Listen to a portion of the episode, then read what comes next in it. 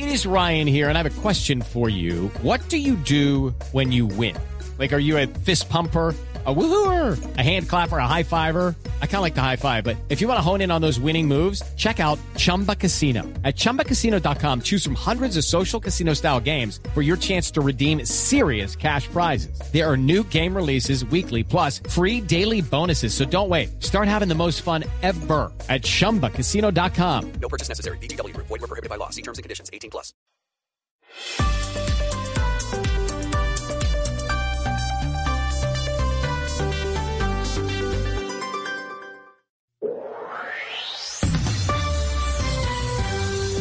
Mitad de mañana sigue el debate de ideas entre personajes, noticias y música.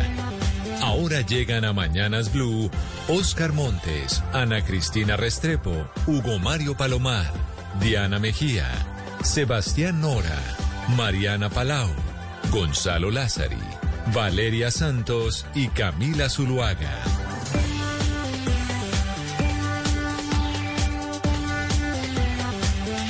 Son las 10 de la mañana, 33 minutos, y aquí a media mañana, como siempre, seguimos conectados con ustedes en Mañanas Blue. Vamos hasta la una de la tarde. Hoy es lunes, comenzando la semana. En Bogotá, por ahora, hace un sol espectacular. Ya me dirán los oyentes, como siempre, que nos empiezan a comunicar cómo está el clima en sus ciudades desde, desde donde nos escuchan. Pero Gonzalo Lázari, es lunes de clásicos, y no sé usted con qué se habrá venido hoy para poner música desde ya, porque también a media mañana, pues le ponemos música a la vida. ¿Se puede considerar un clásico, Camila, una canción que tenga 21 años? Pues no sé, esa siempre es la pelea que tenemos con eh, Oscar Montes y con Hugo Mario Palomar, que nos dicen que 21 años todavía eso no es clásico, pero de pronto para usted y para mí, que una canción de 21 años era de cuando éramos chiquitos, nos parece que sí. Pues vamos a ver si entramos en esta discusión, porque esta canción, eh, un día como hoy, Camila, ganaba el premio Grammy, el Grammy Grammy, el Anglo, como la mejor canción del año, ¿sí? Hace 21 años. Ellos son YouTube, esto se llama Beautiful Day.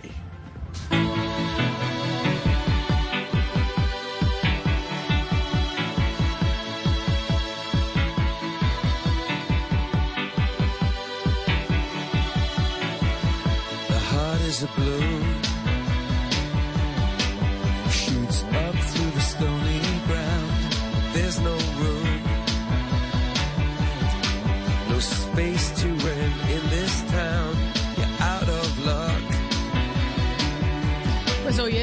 Día bonito, como se llama esta canción, It's a Beautiful Day. Por lo menos en eh, Bogotá está siendo un día lindo porque hay sol. Tal vez no es un día tan bonito para el mundo. Y no es un día tan bonito para el mundo por la tensión que hay en estos momentos en Ucrania, Mariana. Porque prácticamente estamos a puertas de que se que se inicie una guerra en ese territorio. Desde muy temprano están hablando en el mundo entero alrededor de lo que puede pasar en Ucrania y las tensiones que hay en estos momentos con Rusia. Hay diferentes versiones alrededor de lo que está sucediendo. ¿Cuál es la actualización del tema en este instante? Pues Camila, ya los líderes de los países occidentales parecen estar convencidos de que una invasión de Ucrania por parte de Rusia es inevitable. Y ya vimos como el señor Biden fue el primero en dar ese mensaje. Él salió a decir que ya no le cabe duda, de acuerdo a la inteligencia que se produjo en ese país, en Estados Unidos, sobre lo que va a hacer eh, Putin. Dice que ya está decidido a invadir a Ucrania. Boris Johnson también ha dicho algo similar. Dijo que Rusia planea la guerra más grande en Europa desde 1945, cuando se acabó la Segunda Guerra Mundial. En este momento lo que sabemos, Camila, es que hay al menos 150 mil tropas en la frontera entre Rusia y, Ucrania. Hay algunas que están en Bielorrusia. Y eh, pues lo que dicen los países occidentales es que Rusia está fabricando la justificación para un ataque o una invasión a Ucrania. ¿Cómo lo está haciendo? Pues en primer lugar, dicen los países occidentales que eh, hay ata- que Rusia dice que hay ataques en las regiones orientales de Ucrania, más específicamente en Donbass, en la región de Donetsk, que es la que más eh, al oriente está, la que tiene un movimiento separatista prorruso. Eh, al parecer ahí se han llevado a cabo unos bombardeos y el gobierno ruso dice que son fueron llevados a cabo por parte de Ucrania. Claramente el gobierno de Ucrania niega eso. También el gobierno ruso ruso dice que hay unos miembros de las tropas ucranianas que han cruzado la frontera. El gobierno ucraniano niega esto. Lo que sí es cierto es que eh, los líderes de esos movimientos separatistas en el oriente de Ucrania le han pedido a Rusia no solamente apoyo financiero y, militar, sino también que los reconozca como repúblicas independientes. Y en este momento el señor Putin está evaluando con su Consejo de Seguridad esas peticiones. Ya salió el jefe del Servicio de Seguridad ruso, el señor Dmitry Medvedev, a decir que él apoya esa medida. El señor Putin todavía no ha dicho que la apoya, es más, dice que esa decisión se tomará en un rato después. No dijo efectivamente cuándo, pero dijo que esa decisión se tomaría después. Y también por el otro lado, Camila, mientras tanto, pues el mundo sigue tratando de buscarle una salida diplomática a este posible conflicto. Y sobre El esa canciller- posible sobre esa posible salida, déjeme preguntarle una cosa, Mariana, porque teníamos entendido en horas eh, de la mañana, incluso desde ayer, que el presidente Joe Biden y Vladimir Putin se iban a reunir y que quien iba a, ser- a servir de amable componedor para esa reunión sería el presidente francés Emmanuel Macron. Y esa era la noticia que teníamos como para bajar las tensiones en esa región del mundo. Sin embargo, parece que Putin dijo no, que todavía no, que no creía que era momento de reunirse con, eh, con Biden. Entonces, ¿están sirviendo los movimientos diplomáticos o no? Pues Camila, es que lo que no sabemos es, es si el señor Putin está mamando gallo, porque sí es cierto que Biden le pidió a Macron que arreglara como que, que propiciara, digamos, esta cumbre en la que Putin y Biden pudieran hablar. También el señor Olaf Scholz va a hablar con Vladimir Putin hoy, ¿no? Entonces, ellos siguen tratando de crear estas, circunstancias en las que se pueda seguir negociando y el señor Putin tiene una respuesta de sí, eso puede pasar, pero todavía no sabemos cuánto. Entonces, pues la verdad es que, a ver, lo que se dice en este momento es que la, la invasión es, se da por hecho. Es decir, lo que están diciendo muchos de estos líderes es que se da por. Es más, los viajes y los vuelos ya están cancelados a Ucrania y los que salen de Ucrania también. Sí, las Eh, aerolíneas, entonces- las, las principales aerolíneas comerciales cancelaron los vuelos a Kiev. Estamos hablando de KLM, de Air France, mejor dicho, de las aerolíneas comerciales principales. Ya no están eh, pasando por eh, cielo ucraniano, no están llegando a Kiev precisamente por los temores que usted plantea. Pero permítame, Mariana, porque creo que tenemos noticia de última hora sobre este tema, Gonzalo. Sí, Camila, la diplomacia sigue ganando, a pesar de lo que decimos en este programa. Eh, se confirma reunión entre Anthony Blinken y el señor Sergei Lavrov el próximo 24 de febrero. Eso quiere decir el día jueves. Se van a sentar ambos en Ginebra. Van a seguir hablando como emisarios tanto de Joe Biden y de Vladimir Putin para encontrarle una solución pacífica a estas tensiones. Hay que recordar, Camila, que hace cuestión de minutos el presidente Vladimir Putin se reunió con su tren ministerial eh, y ahí dijo dos cosas que llaman la atención. Uno, nosotros no tenemos intención de invadir Ucrania, eso por un lado, mientras que Ucrania no se adhiera a la OTAN. Pero también dijo que pudiesen reconocer estos movimientos prorrusos dentro de Ucrania, sobre todo al este. Aquí lo importante es que las negociaciones siguen y a pesar de que esa cumbre no se dio, en parte porque el Kremlin dijo que era muy prematuro generar una cumbre en donde estuviera Macron, Biden y Putin, se acaba de confirmar que Lavrov y Blinken se van a ver en Ginebra. Sí, pero usted acaba de decir algo muy importante. Usted dice primero que Putin dice que él no tiene todavía intención de invadir siempre y cuando Ucrania no se adhiera a la OTAN, pero que sí está, está eh, eh, pues digamos, examinando Estaría, la posibilidad estaría. De, de anexar o pues de, digamos, reconocer los estados separatistas, que era lo que nos explicaba Mariana de Donbass. Donde esto ocurra, esto rompe con los acuerdos de Minsk, que pues no se han cumplido muy bien, pero esto rompe con el acuerdo de paz que había entre todos estos territorios. Entonces, donde Putin diga, listo, voy a reconocer estos territorios, se arma la guerra, porque al final lo que él está haciendo, pues es meterse en soberanía ucraniana y, pues digamos, alegando que él va a reconocer a los movimientos separatistas que Ucrania supuestamente ataca, esto tampoco se sabe si es verdad, entonces él va a reconocer estos estados, lo cual sería una invasión. De hecho, entonces eso es lo que está pasando, que el señor dice por un lado que sí, por el otro ya se sabe que está entrando en estos estados separatistas. Entonces, donde él meta todas sus fuerzas en Donbass se acabó, empezó la guerra. Es así de sencillo porque ya Biden se lo ha dicho. Esa es una forma de invadir Ucrania. Entonces, yo sí creo que esto, esto ya es inminente. Gonzalo, yo creo que, que pues su posición es muy importante porque efectivamente nosotros en este momento no podemos calcular ni predecir si efectivamente esto va a pasar o no. Lo que sí está pasando es que hay unos movimientos pues preocupantes. Por ejemplo, hay 110 batallones del ejército ruso ya a 50 kilómetros de la frontera. La semana pasada había la mitad de eso. Es decir, no, no, es decir, la las tensiones siguen. El- la reunión entre el señor Sergey Lavrov y Blinken, bienvenidas. Pero también tenemos que ver si la verdadera eh, salida diplomática, pues que sería de pronto una, una reunión entre, entre Biden y Putin se da, porque pues esos son los movimientos que podrían eventualmente eh, evitar una- un posible conflicto en esta parte del mundo. Pues ojalá la diplomacia eh, surta efecto, Mariana. Como usted dice, ojalá sea así. Creo que el mundo entero está cruzando los dedos, como se dice coloquialmente, para que la para que la diplomacia triunfe. Porque un conflicto en estos momentos en Ucrania, en un mundo completamente globalizado, pues tendría repercusiones en el planeta entero. La gente se pregunta, bueno, ¿y en Colombia cuáles serían las repercusiones que eso tendría? Empecemos por el económico, Hugo Mario, porque evidentemente cuando usted tiene un conflicto en Europa y tenemos ese contagio global, pues las bolsas empiezan a caerse. Apenas se habla de una amenaza de conflicto, inmediatamente las bolsas, las bolsas del mundo van para abajo. Y dos, como se habla de la influencia que tiene Rusia en la región, en América Latina. Y ese sería otro de los puntos como nos podría llegar a afectar este conflicto en Ucrania. Por eso es que tenemos que poner los ojos muy bien puestos en la situación que se está viviendo en estos momentos en Europa. Claro. Y seguramente el precio del petróleo, Camila, y del gas natural se van a ver eh, afectados por cuenta de esa confrontación entre Rusia y Ucrania, si es que finalmente se llega a dar. Pero usted decía, Camila, que ya han sido suspendidos los vuelos, KLM y otras aerolíneas han dejado de, de- de partir desde, desde Ucrania y también han dejado de viajar hacia ese país. Pero si hay vuelos privados, Camila, en, la, en, en esos vuelos están saliendo obviamente los más adinerados de Ucrania, ¿no? Los 20 empresarios más importantes de Ucrania han salido en las últimas horas. Eh, el gobierno ucraniano le ha pedido que no dejen solo solos a sus empleados, pero finalmente pues ellos han eh, ya eh, salido para buscar refugio en otras naciones europeas. Y hay colombianos también en Ucrania, Camila. Se habla de por lo menos medio centenar de colombianos que permanecen en, Ucrania.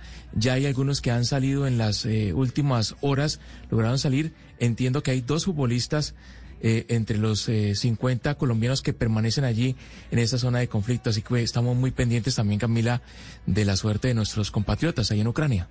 Y estamos pendientes de cómo se vaya desarrollando ese tema. Hugo Mario, aprovecho ya que lo escucho. ¿Cómo está el clima en Cali? ¿Cómo está el cielo? ¿Cómo amanece la capital vallecaucana hasta ahora? El cielo está despejado, Camila. Ya ha comenzado a calentar la mañana de lunes, una temperatura de 27 grados, aunque las lluvias siguen presentándose en algunos horarios, especialmente en la madrugada.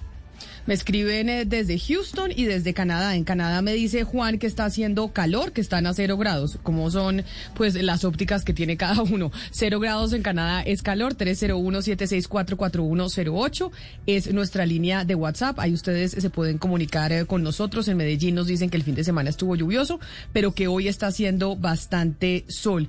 Y desde Houston también nos dicen que las cosas andan bastante bien en términos de clima. 23 grados centígrados, 73, 73 grados Fahrenheit. Está nublado, nos dice Farid. 10 de la mañana, 45 minutos.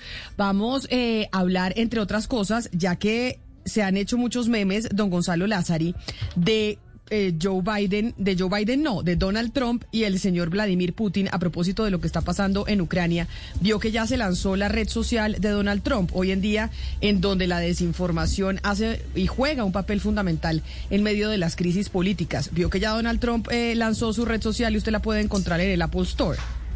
Es que justamente le iba a decir eso, Camila. He estado esperando que algunos youtubers hagan un review, como se le dice, ¿no? Una explicación de lo que es esta red social llamada True Social. El problema es que como yo no tengo Apple eh, en mi celular, no puedo descargarla todavía. No he llegado a la ¿Ah, usted Google qué Play. Samsung? ¿Usted no tiene iPhone? Yo no tengo iPhone. Ah, Yo no tenía vendí. ni idea. O sea, Sí, usted, usted es de sí, Samsung. sí. No, a ver, en computadora soy Apple eh, y justamente vendí mi iPhone para comprarme la nueva iMac. Pero el tema es que como yo tengo Samsung, no tengo la posibilidad de descargar todavía la aplicación. ¿Usted ya la descargó? No, no la he descargado. No la he descargado, pero de pronto la descargo como por curiosidad, a ver cómo se mueve esa red social. Pero es la competencia Bueno. que le hace Donald Trump a, la, a Twitter, a Facebook y demás que lo sacaron, porque acuérdese que él hace rato no está en esas redes sociales porque lo eliminaron. Sí, sin duda alguna. Lo que busca True Social, Camila, es competir con Twitter, Facebook y YouTube, darle una visibilidad diferente a la que tenía Donald Trump a través de su blog, su página web. El presidente Donald Trump anunció o denunció que una vez se dio ya la oportunidad de la descarga de la aplicación, colapsó el sistema por la gran cantidad de personas que han buscado la misma aplicación. Hay que ver de qué se trata, si es un tema de videos, si es un tema de muy parecido a Twitter con mensajes. Hay que ver, Camila, yo todavía no he tenido la posibilidad de observar y en YouTube no he visto ningún video que haga un review de la misma. Y qué gente se mete, ¿no? Porque de pronto es solo un tipo de gente la que está metida en esa red social. No, de- pero no, eso pues- es estigmatizar completamente, Camila. O sea, usted se puede meter en la red social de Trump para entender un poco cuál es la visión del señor, ¿no? Eh, pero el hecho de que uno esté metido ahí no significa que uno es un trompista, uno es periodista. Sí, sí, sí, por eso le digo que yo, quiero bajarla a ver cómo a ver cómo funciona y qué tan eh, qué tan exitosa es la red social que acaba de lanzar el señor Donald Trump, expresidente de los Estados Unidos. Su red social llama su red social se llama Social Truth, que además, o sea, eh, la verdad social, más o menos. Traduciría, ¿cierto, social. Mariana? ¿O cómo lo traducimos Social Truth? Sí, la verdad, la verdad social. La verdad social. La verdad social, sí. Pa- Claro, pues haciendo énfasis en que ahí sí se va a decir la verdad, pero, pero sobre, sobre verdad, Ana Cristina, la Comisión de la Verdad ha sido eh, noticia, pero no solo la Comisión de la Verdad, sino la JEP, la Justicia Especial eh, para la Paz, entre todo lo que tiene que ver con el testimonio del eh, señor alias Otoniel. Porque es que y, y- hay muchas preguntas alrededor de por qué razón existen interesados en que Otoniel no hable. Sí, Camila, así es. Resulta que Dairo Usuga David alias Otoniel, desde que fue capturado, pues eh, está bajo un, disposi- un dispositivo de seguridad pues eh, bastante grande, lo tiene en la Sijín, eh, resu- resulta, en la Dijín, resulta que eh, le hicieron una entrevista, la persona que estaba encargado, el investigador encargado, eh, que tenía una, un par de grabadoras, dos grabadoras y un computador, pues entraron a su residencia, entraron a su casa, hicieron ese robo. Ya pues como sabemos, eh, como lo ha eh, confirmado el comisionado Alejandro Valencia, pues las grabadoras ya no tenían eh, la, entrevista, o sea, ya se había bajado el material de la entrevista, no estaba dentro de la, de la grabadora, pero por supuesto la gente iba por ese testimonio. Entonces uno se pregunta, Camila, ¿qué es tan importante por lo que están buscando las grabadoras donde se supone que estarían esas, esas eh, grabaciones por las cuales eh, eh, un- uno también se pregunta por qué el, el señor Hernando Murillo, director de la Dijín, dice que no se puede acceder a, eh, a Otoniel, o sea que la única manera es estar bajo cámaras y, y grabándolo, que porque no es posible tampoco trasladarlo por el dispositivo de seguridad, es decir, porque le están poniendo, digamos, eh, tantos obstáculos a la Comisión de la Verdad y Otoniel también quiere hablar en la JEP. Y lo que, y lo que sabemos acá es que Otoniel tiene muchas cosas que decir porque tiene conocimiento, entre otras cosas, del caso Tulapas, de la implicación eh, no solamente eh, de empresarios, sino de la fuerza pública y de políticos de muy alto rango, Camila. Entonces, esas verdades de Otoniel pues son eh, precisamente detrás de lo que van, no solamente en la Comisión de la Verdad, sino también en la JEP. Pero ¿quién le tiene miedo a que Otoniel hable? Precisamente por eso y a esa pregunta que queremos responder nos acompaña Juan Diego Restrepo, que es el director de Verdad Abierta, que es este portal que ha venido desde hace mucho tiempo haciendo investigación y haciéndole seguimiento al, al clan del Golfo y al señor alias Otoniel. Señor Restrepo, bienvenido. Gracias por acompañarnos hoy aquí en Mañanas Blue. Buenos días, María Camila. Un saludo a todo tu equipo de la mesa y a todos tus oyentes.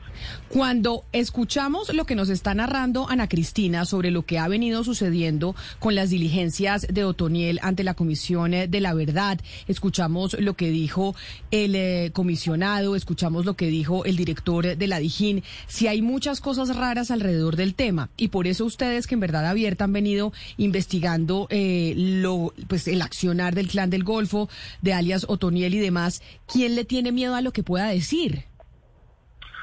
Ah, eh, eh, pues eso es una pregunta bastante amplia y creo que solo nos podemos reducir como al tema de, la- de las hipótesis, ¿no? Pero si uno fuera a, si uno concibe lo que es la historia de alias Otoniel en la guerra, pues son muchos los que le deben de tener miedo, porque eh, hay que entender que él pasó por el EPL, las AUC, estuvo, eh, pues, creó, digamos, con alias Don Mario las, las, los- las autoridades gaitanistas de Colombia, lo que ustedes, las autoridades llaman el Plan del Golfo.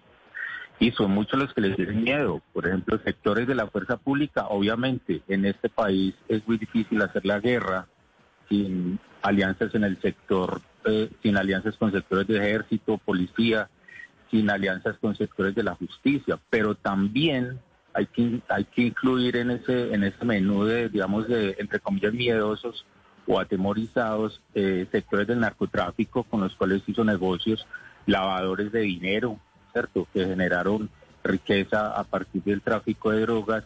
eh, y también, y esto sí lo decimos y lo digo yo con, con el convencimiento de las investigaciones que hemos hecho sectores de la guerrilla de las FARC, porque ellos tuvieron en el pasado acuerdos con eh, sectores de las FARC para el tema del narcotráfico. Por tanto, ahí no solo se puede hablar de fuerza pública, ahí hay un menú muy amplio de atemorizados con sus testimonios. Pero, pero señor Restrepo, lo que preocupa en este momento es que pues este ambiente hostil por parte de la fuerza pública, más específicamente lo que ocurrió con la Dijín la semana pasada, pues evidencia que hay miembros o que podría haber miembros de la policía de la Dijín específicamente tratando pues de obstaculizar eh, que el señor Otoniel pues digamos cuente la verdad. Esto quisiera decir en la práctica que estas personas de la Dijín están haciéndole este favor pues a grupos al margen de la ley. Eso es muy difícil y yo no me comprometería pues con una respuesta afirmativa, pero los hechos permiten, digamos, establecer algunas líneas de reflexión al respecto, ¿cierto? Eh, uno es posibles alianzas de sectores de, de la Policía Nacional en particular con eh, sectores del narcotráfico, eh, mediante la cual haría una alianza para, digamos, silenciar a alias Otoniel. Pero también es cierto que, eh, y en eso se denunció la semana pasada, también es cierto que las autoridades gaitanistas eh, han tenido alianzas con el ejército en el departamento del Chocó para combatir al ELN. Entonces, eso lo denunciaron los obispos la semana pasada y eso está denunciado desde el 2017. Entonces, mire que no es posible reducir eso a que sectores exclusivamente la policía, no. Hay sectores mucho más amplios que comprometerían digamos, a organismos de seguridad del Estado, ¿cierto? En alianzas con esta organización de las autodefensas gaitanistas de Colombia para cumplir múltiples tareas, no solo el enriquecimiento que viene del narcotráfico, sino también en temas de seguridad nacional, como es combatir al ELN en el Chocó, eh, aliados con el ejército. Eh, director Restrepo, ustedes en verdad abierta han eh, tenido una investigación muy profunda de, pues lo que es el clan Usuga eh, y, y, Otoniel, pues el personaje que es Otoniel. ¿Cuál es el conocimiento que tienen ustedes de asuntos pertinentes, de verdades pertinentes eh, relacionadas con Otoniel en el caso Tulapas eh, y su relación con las declaraciones que todos conocimos de Benito Osorio, es decir, con, con, las vinculaciones que podría haber, haber solamente, pues no solamente con la fuerza pública, sino con empresarios y con, y con políticos de muy alto rango, pues que tuvieron contacto con, no solamente con la fuerza pública, sino paramilitares. Claro, es que Tulapas, Tulapas es un caso muy interesante de despojo de tierras. Digamos que lo hemos concebido en algún momento como un laboratorio de despojo de tierras. Y hay que recordarle a, los oyentes de, de Blue uh, que en, el despojo de tierras participó el Fondo Ganadero de, de Córdoba, ¿cierto? Eh, a través de eh, el, los testaferros, a través, a través de mensajeras, como lo fue Sor Teresa Gómez, eh, que contribuyeron a que los campesinos eh, atemorizados vendieran sus tierras y acabaran en el Fondo Ganadero de Córdoba. Entonces, mmm, lo que ha dicho Otoniel es que ellos eh, utilizaron la fuerza coercitiva de los, del paramilitarismo para no solo para intimidar a los campesinos para que vendieran y además para que se desplazaran.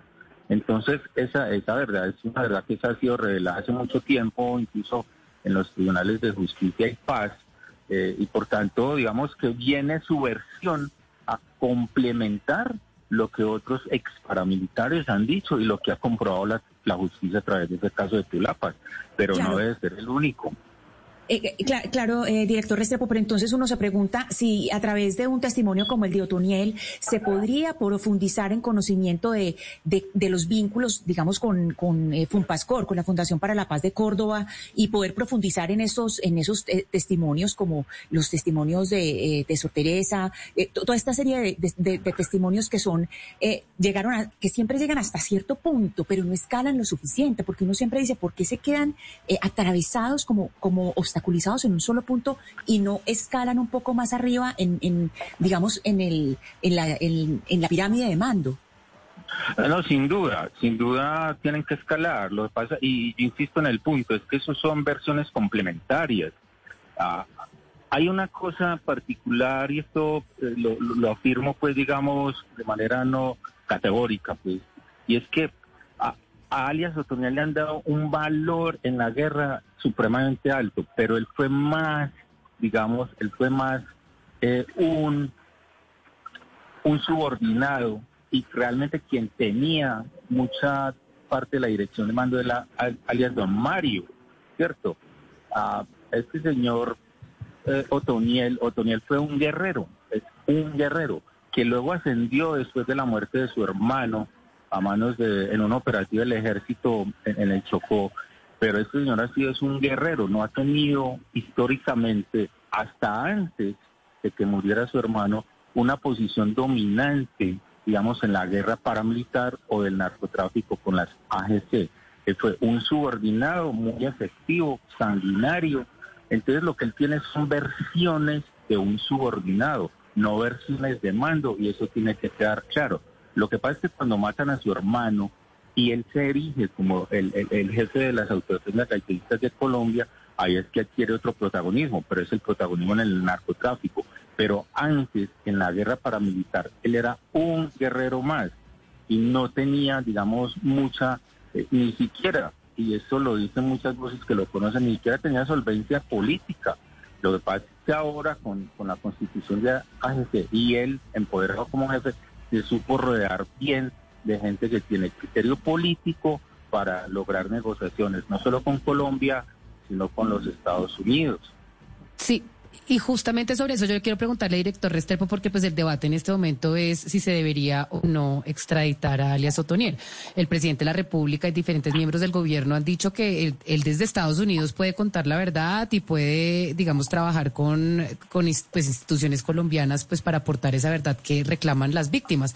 Pero cuando uno mira pues lo que sucede con las otras personas que han sido extraditadas, que básicamente también van allá, negocian con la DEA, salen en seis años, ocho años y no, no somos capaces de volverlos a traer como el caso de Mancuso, uno se pregunta si debería o no ser extraditado. ¿Usted qué piensa? ¿Usted piensa que sí es posible extraditarlo y que él cuente la verdad allá? Mire, ahí hay un, ahí hay un tema que es, bien interesante y hay dos escenarios posibles. Cuando se extraditaron a los jefes de las AUC, muchos de ellos sí hablaron, y hablaron bastante, ¿cierto? Eh, mediante acuerdos con el gobierno nacional se les permitió acudir a las, audiencias de versión libre ante justicia y paz, incluso ante audiencias en la Corte Suprema de Justicia. Por tanto, si hay un acuerdo serio político con el gobierno y las autoridades norteamericanas, esa, digamos, esa comparecencia de Otoniel desde una, desde la seguridad de las cárceles norteamericanas se podría dar sin ningún problema. ¿Cuál es el asunto desde lo que yo he leído y desde la experiencia que hemos tenido un poco en verdad abierta? Es el tipo de negociación que hagan. Si hay un tipo de negociación en el que alias Otoniel se compromete, digamos, a, a, a, develar las redes del narcotráfico, que es lo que les interesa a los, a los estadounidenses, eh, es muy probable que el caso se selle y no se tenga ni siquiera acceso a sus declaraciones. De eso hay un referente que lo publicamos eh, el año pasado en un especial que hicimos sobre los 50 años de la guerra contra las drogas y es el de Carlos Mario Aguilar, alias Rogelio. Y Rogelio fue un miembro de la oficina de Envigado histórico desde los años 90. Su caso está sellado, él se entregó a la DEA, que quedó en Estados Unidos, está libre y no hay poder humano que lo haga hablar. Eso es muy probable que pase con alias Otoniel. Eso es un escenario probable. ¿Por qué no habla alias Rogelio? Porque hizo acuerdos muy sellados con las autoridades norteamericanas que le impiden hablar. Si Otoniel, en un escenario probable de esos, logra un acuerdo, ahí sí se pierde la verdad. Ese tipo de situaciones requieren mucha voluntad política de parte de los dos gobiernos. La pregunta es si- este gobierno del presidente Iván Duque está interesado en fortalecer una política que le permita extraditarlo y que él comparezca ante las autoridades transicionales o de justicia ordinaria, porque él también tiene muchos procesos de justicia ordinaria por, por aclarar, sobre todo la muerte de los líderes sociales en los últimos cinco o seis años. Ese es el tema. Pues el tema es eh, muy espinoso y por esa razón, a pesar de las de los obstáculos, la Comisión de la Verdad va a escuchar hoy a alias Otoniel y también creo que lo hará mañana la JEP.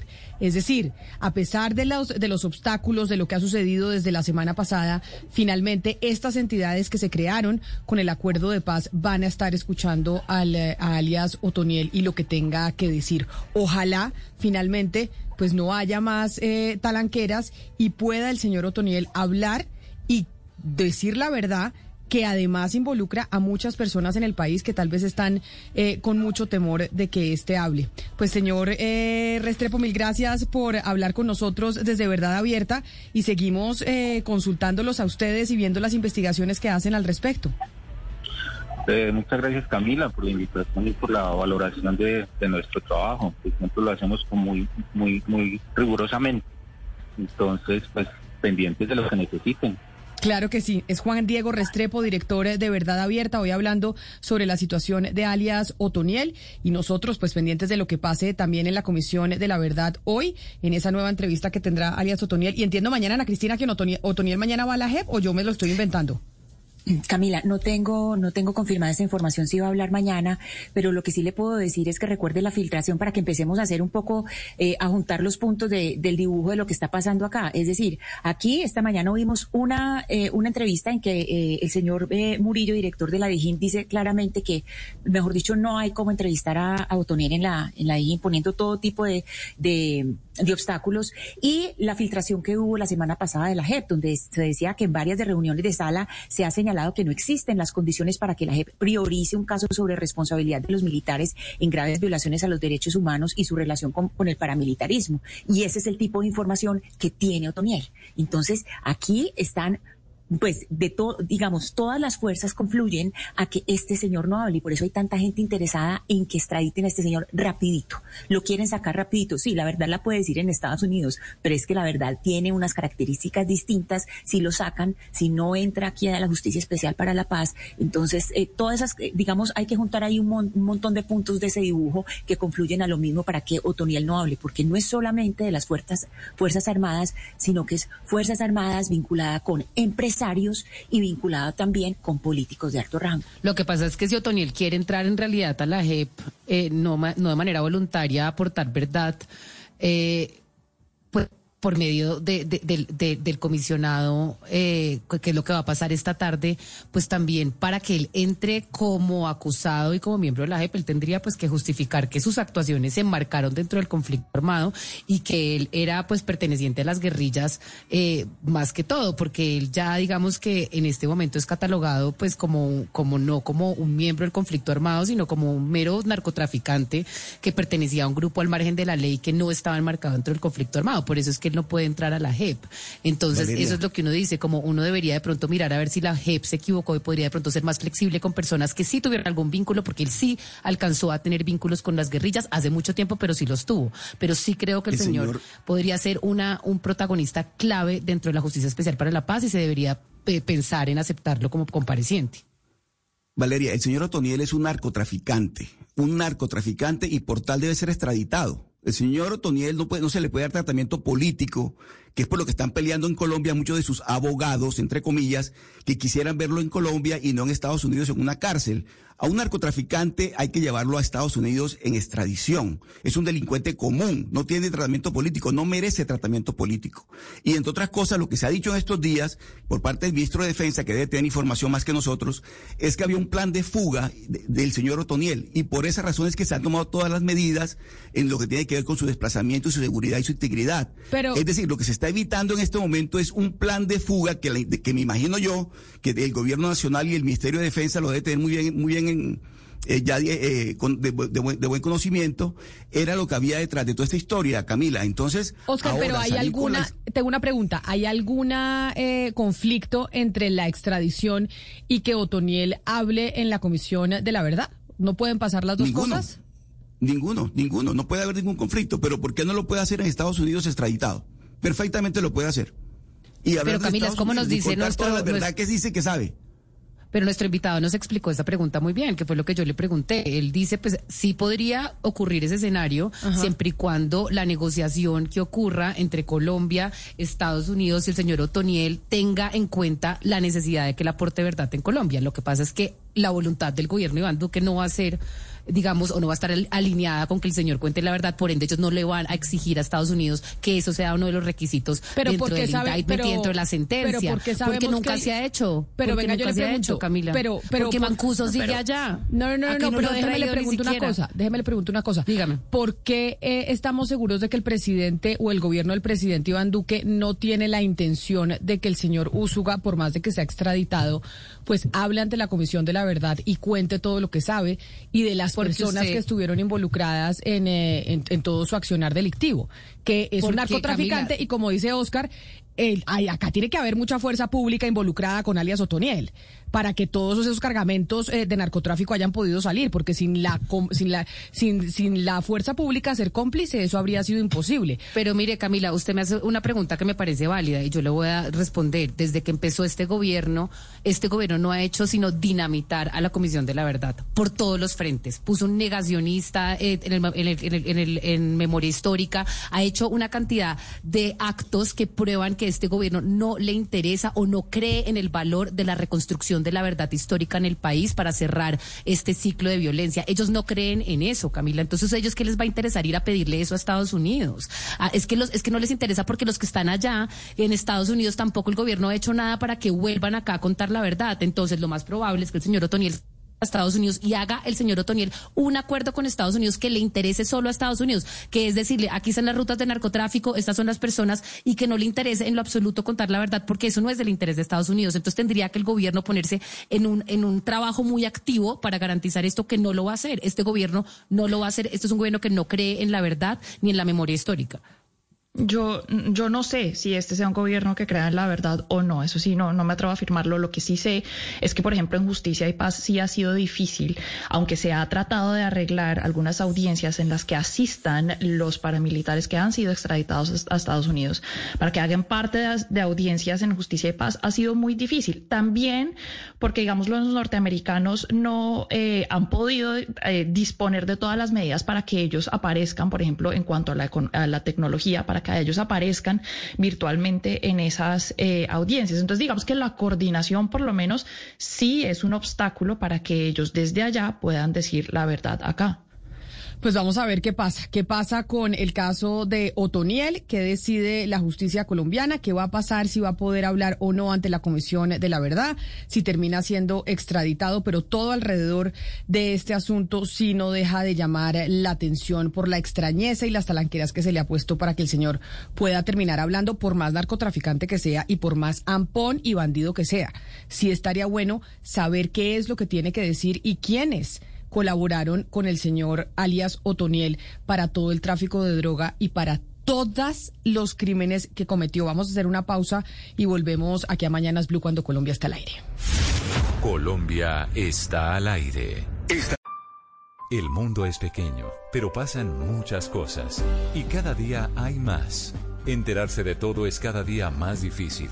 Se necesita una nueva alternativa, una muy grande. Blue Radio, la nueva alternativa, 89.9 FM en Bogotá y bluradio.com.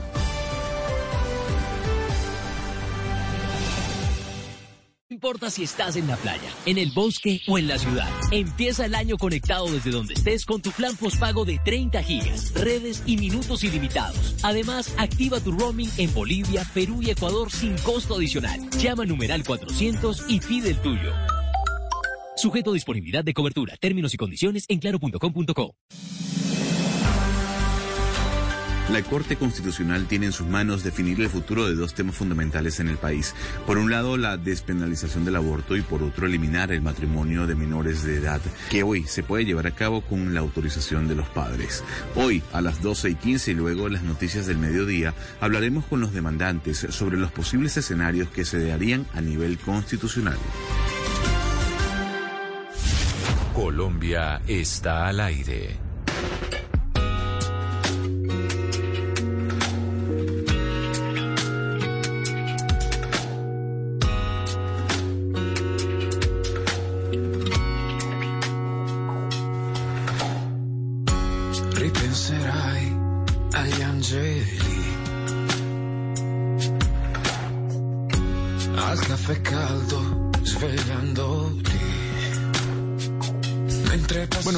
No sé si el señor Tiziano Ferro fue famoso en su momento en Colombia. En Venezuela lo fue muchísimo. Esta canción sonó, pero una y otra vez a comienzos del siglo XXI. Eh, Serenere, que en la traducción sería como Tardes Negras, ¿no?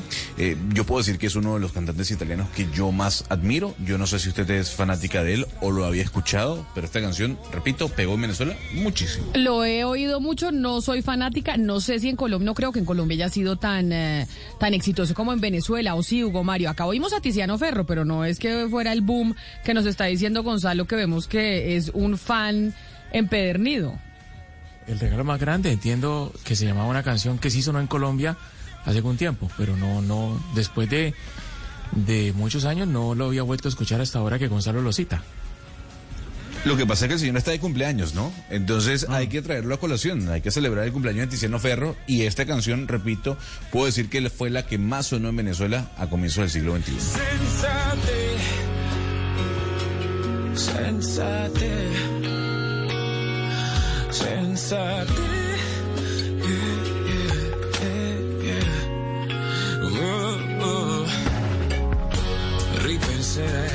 Y pues al eh, sonido de Tiziano Ferro, sumémosle las reclamaciones, don Sebastián Nora, que nos llevan desde el gobierno nacional. Tremendo lío se armó por el tema que usted trajo de los pasaportes y de esa famosa resolución que le da pasaporte diplomático, vitalicio además, porque sí es vitalicio, a las personas que ocupan ciertos cargos en el gobierno colombiano.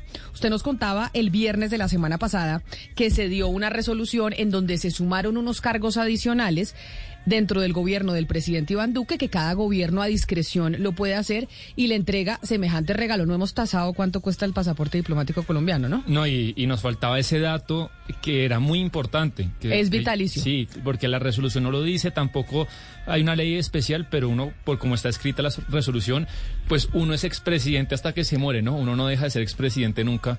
Entonces ese pasaporte al que tienen acceso estas dignidades es para toda la vida. Bueno, pues me llamaron muchas personas del gobierno a quejarse. Entonces le voy a hacer las preguntas porque dije, yo le voy a preguntar a Sebastián Nora, que fue el que nos trajo eh, la resolución. Nos escriben desde el Ministerio del Interior y nos dicen del Ministerio del Interior que desde hace muchos años, incluso desde la época del expresidente Álvaro Uribe, los ministros dignatarios, que son los ministros dignatarios, Delegatarios. delegatarios, eso, los Delegatarios. ministros delegatarios, es decir, los que tienen la palomita de ser presidentes, Así ¿cierto? es. Entonces, que los ministros delegatarios, aquellos que quedan de presidentes, cuando el presidente se va de viaje, como es este caso del presidente Iván Duque, que acaba de llegar, pero que estuvo por fuera, y quedó el ministro Daniel Palacio con su pasaporte diplomático vitalicio, o sea, ya quedó con ese pasaporte para el resto de su vida, que eso ocurre desde hace mucho, que eso no se cambió con esta resolución, que los, que los ministros dignatarios quedan con su pasaporte, su palomita de pasaporte diplomático.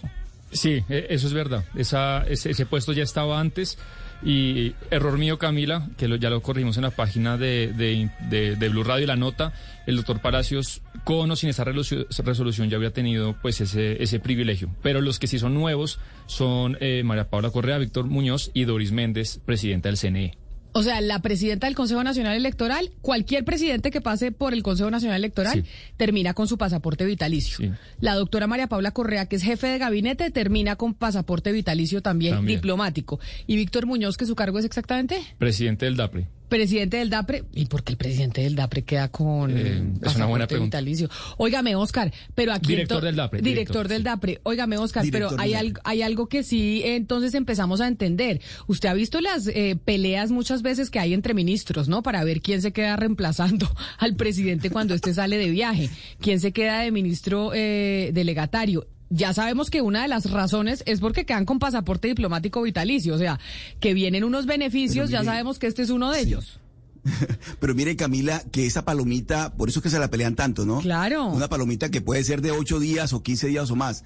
Pero mire, Camila, anteriormente eh, se decía, cuando existía la figura de- de- del, del dignatario de la, de, la, de la figura antes de que se creara la vicepresidencia, el, el presidente delegaba la, la presidencia en el, en el dignatario. Pero en este caso, Camila, uno se pregunta, ¿qué hace el la vicepresidenta? Que sería la- la encargada de la palomita. No, No, es que no, es- no.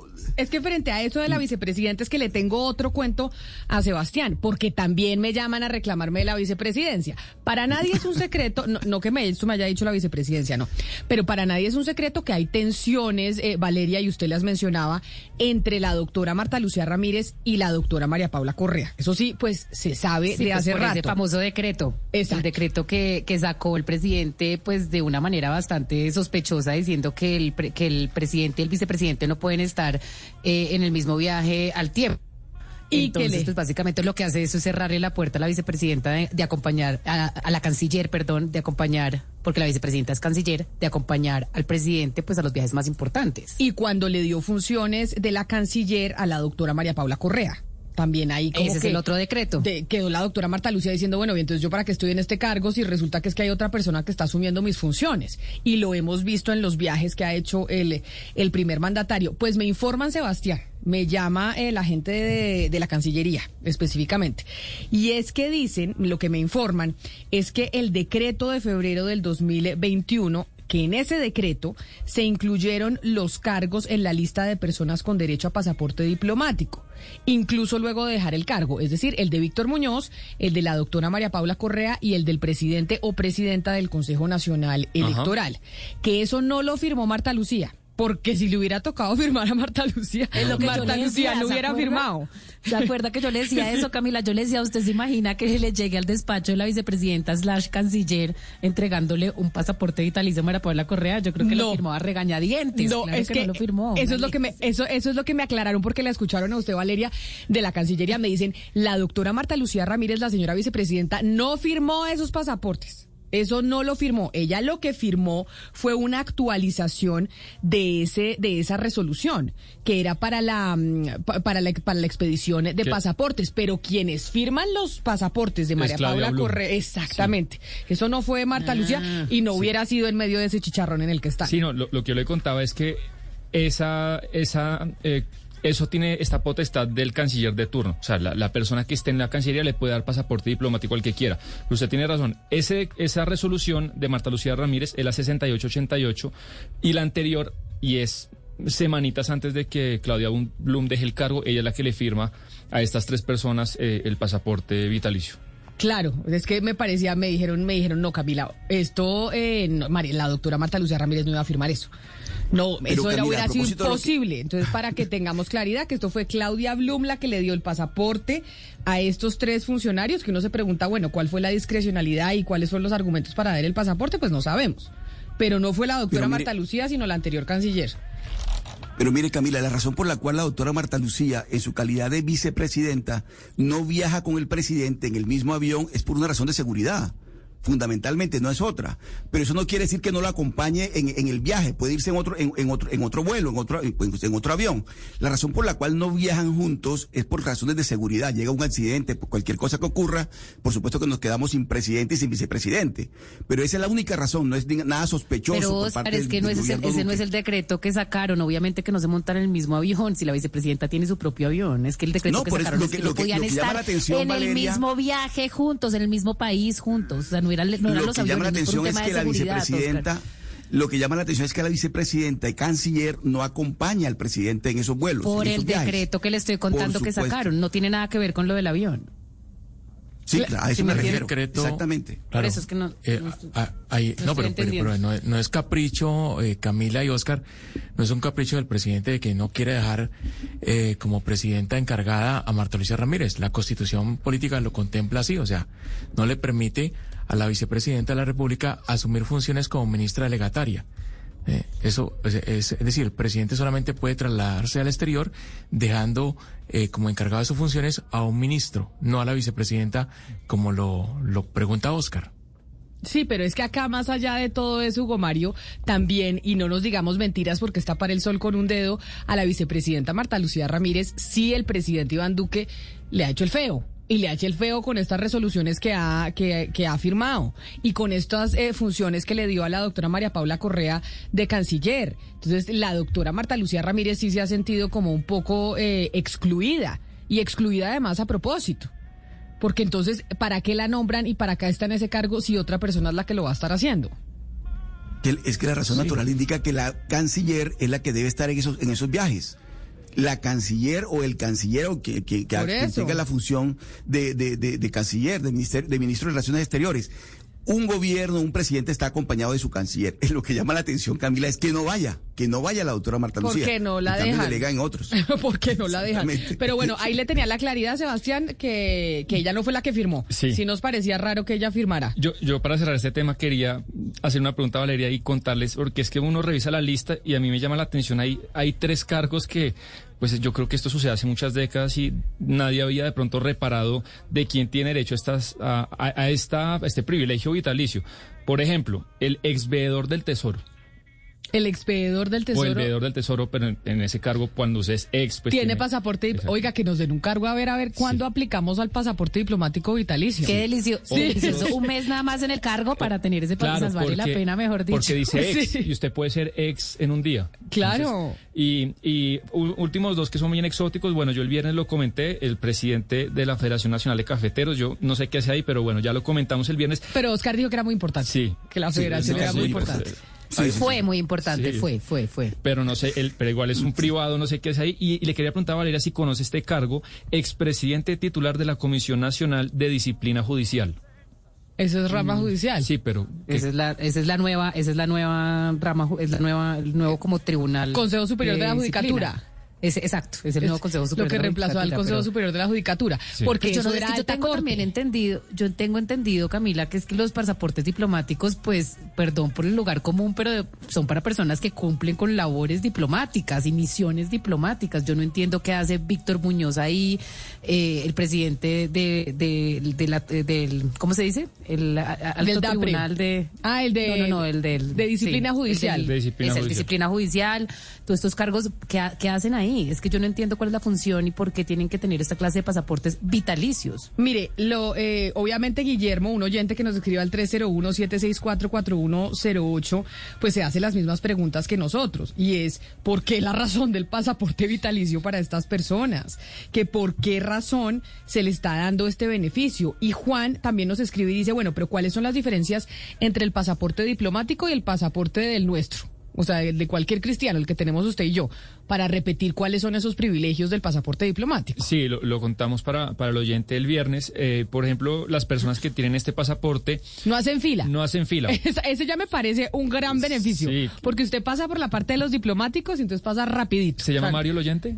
Sí, acá nos está escribiendo. Venga, le digo Juan. Es el que nos está Juan, usted seguramente ha llegado a aeropuertos y la fila es De tres horas. gigante y a su mano izquierda hay dos o tres personas sin hacer fila en donde dice Diplomático y diplomáticos tripulación. y tripulación. Exacto, esos son los que es pasan rapidito. El segundo, el tema de eh, cuando le requisan las maletas, el protocolo es diferente, no le requisan todo, eh, etcétera. Y tercero, no lo pueden arrestar ni lo pueden capturar eh, en los aeropuertos.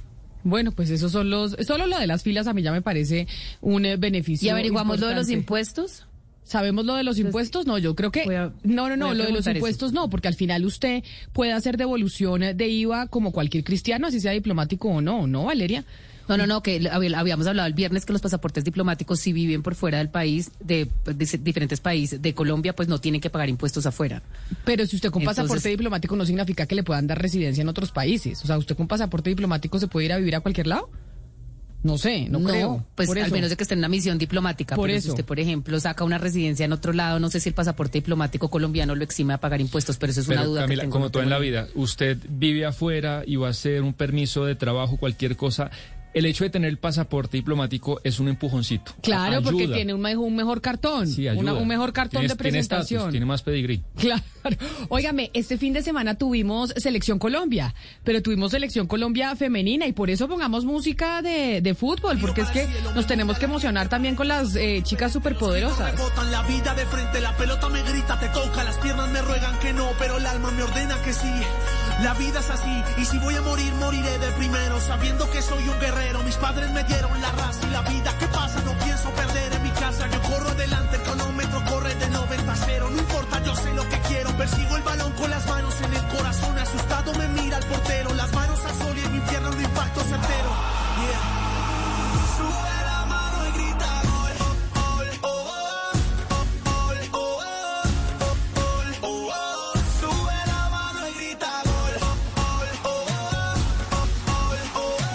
ayer gritamos gol, quedamos empatados, pero gritamos eh, gol Hugo Mario Palomar en Cali porque la Selección Colombia femenina estuvo de partido. Sí, 2-2 quedó el encuentro amistoso entre la selección femenina de Colombia y la selección femenina de Argentina en el Estadio Pascual Guerrero. Unas 15 mil personas aproximadamente, Camila, para un estadio que es para casi 40 mil espectadores. Digamos que fue una asistencia relativamente buena, buen ambiente, buen comportamiento. El alcalde de la ciudad insistiendo en que Cali debe ser la sede, dice él, de la selección colombiana femenina. La está ofreciendo, ofrece el estadio y otros beneficios para la federación si así lo considera eh, pertinente, Camila. La selección Colombia femenina sí juega en distintos estadios del país, que es lo que usted quiere para la selección masculina, Sebastián. En Ca- eh, van a jugar en Bucaramanga el 23, que esto es el miércoles, ¿no? El miércoles vuelve y juega la selección. ¿Otro amistoso o no van a jugar? Amistoso, nuevamente contra Argentina. Nuevamente contra Así es. Argentina. ¿Y por qué jue- juegan contra el mismo contra el mismo equipo en dos plazas distintas? Bueno, a las dos selecciones les conviene. Las- los entrenadores están haciendo preparación. Acuérdese que se juega la Copa América en Colombia del 8 al 30 de julio. Eh, y bueno, la preparación que desde el 2019 hasta hoy muy pocos partidos ha tenido la selección femenina en rodaje por el tema del COVID, por otras cuestiones, apenas ocho partidos. Entonces, esto es en el marco de la preparación de la Copa América. Esta Copa América le va a dar dos cupos eh, al Mundial de Australia y Nueva Zelanda a las selecciones de este continente para el Mundial que se disputa en el 2023, es decir, el próximo año. Esta Así Copa es. América es importante porque Muy aquí importante. nos jugamos la clasificación al Mundial en eh, Australia y Nueva Zelanda. Sin embargo, aquí hay algo que, que a mí me preocupa y es que les quiero preguntar, porque lo que, me, lo que hemos sabido ustedes que son los expertos en fútbol, Hugo Mario, Oscar y Sebastián, es que el entrenador Nelson Abadía de la Selección Colombia de Mujeres hizo convocatoria de 23 jugadoras para estos eh, amistosos. Pero me llama la atención porque mucha gente me ha escrito en, al 301-764-4108 y me preguntan algo que no entiendo. Y me dicen que en esta convocatoria no están cuatro jugadoras históricas de la selección, que están en muy buen estado, que están en forma y que además, eh, pues aquí está el, eh, pues la bolita, que fueron las que lideraron las críticas y revelaron eh, las pruebas de veto de la Federación Colombiana de Fútbol en el 2019. Me dicen, eh, Sebastián, a ver, Hugo Mario, usted ayúdeme, y yo, Ana Cristina, que usted también le ha hecho mucho seguimiento a las jugadoras de la Selección Colombia, que no convocaron a estas cuatro jugadoras, y es como cuando no se convoca a James, que se hace tremendo lío. Mejor dicho, debate que por qué convocaron a James, que no convocaron a James, que por qué sí, que por qué no. Pues me están reclamando y me dicen, Camila, ustedes que tanto hablan de las mujeres y del fútbol y de no sé qué cuentos, ¿por qué no han dicho nada de por qué no se convocó a Natalia Gaitán, que es volante del Sevilla y capitana de la selección en varias categorías? Que por qué no se convocó a Isabela Echeverry, que es volante y capitana también del Sevilla y que también fue muchos años eh, pues jugadoras de la selección? Que por qué no convocaron a Llorelli Rincón, volante de creación eh, del eh, Sampdoria en Italia y que ha sido figura de la selección Colombia?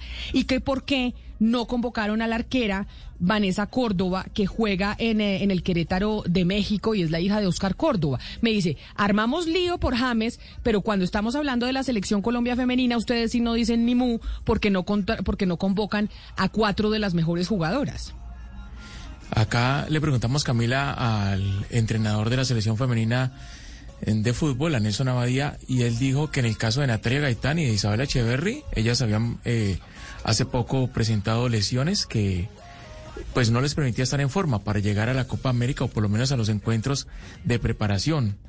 Eh, con miras a la Copa América. No sé en el caso de Llorele Rincón si usted, Sebastián, tiene información.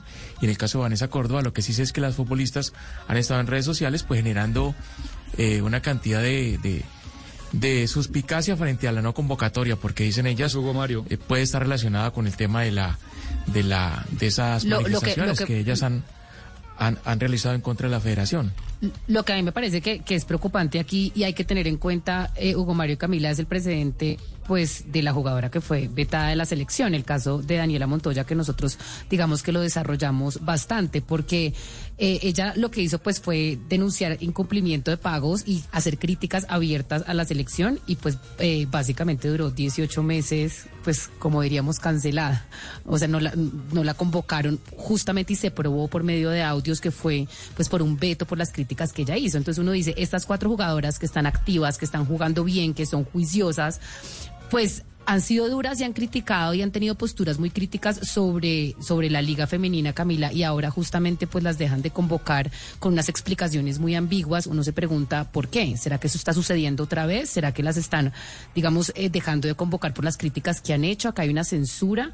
Eh, eh, yo creo que es justo preguntarnos eso teniendo en cuenta los antecedentes de cómo se ha manejado este tema. Mire, es que en- eh, recibí este fin de semana después del partido de ayer que contaba Hugo Mario en Cali, en el 301-764-4108, muchos mensajes de los oyentes diciéndome, óigame, pero entonces cuando es James, porque es hombre si hacemos el revuelo, pero cuando son mujeres que son supremamente exitosas jugando en otros, eh, en otros equipos de fútbol en el mundo, ahí sí ustedes no dicen nada. Y dije, tienen toda la razón. Voy a hacer el recuento de qué fue lo que sucedió. Y sobre eso que usted está contando, Valeria, acordémonos que esa rueda de prensa de estas jugadoras, eh, pues haciendo la denuncia de lo que estaba pasando en la Federación Colombiana de Fútbol, ellas en la rueda de prensa que fue en un hotel en el norte de Bogotá, esto fue creo que en marzo del 2019, pusieron un audio, filtraron un audio del eh, señor eh, González Alzate, Álvaro González Alzate, presidente de la DiFútbol y miembro de la federación desde hace 30 años, en donde habla del claro veto que hay contra Daniela Montoya, que es de lo que usted está hablando. Escuchemos.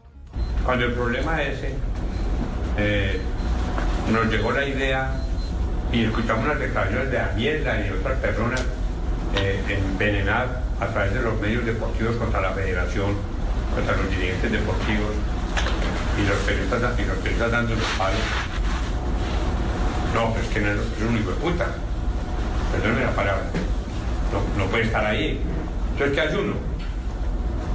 El que manda, manda, el que mande mal. Nelson. Chao, Paquita.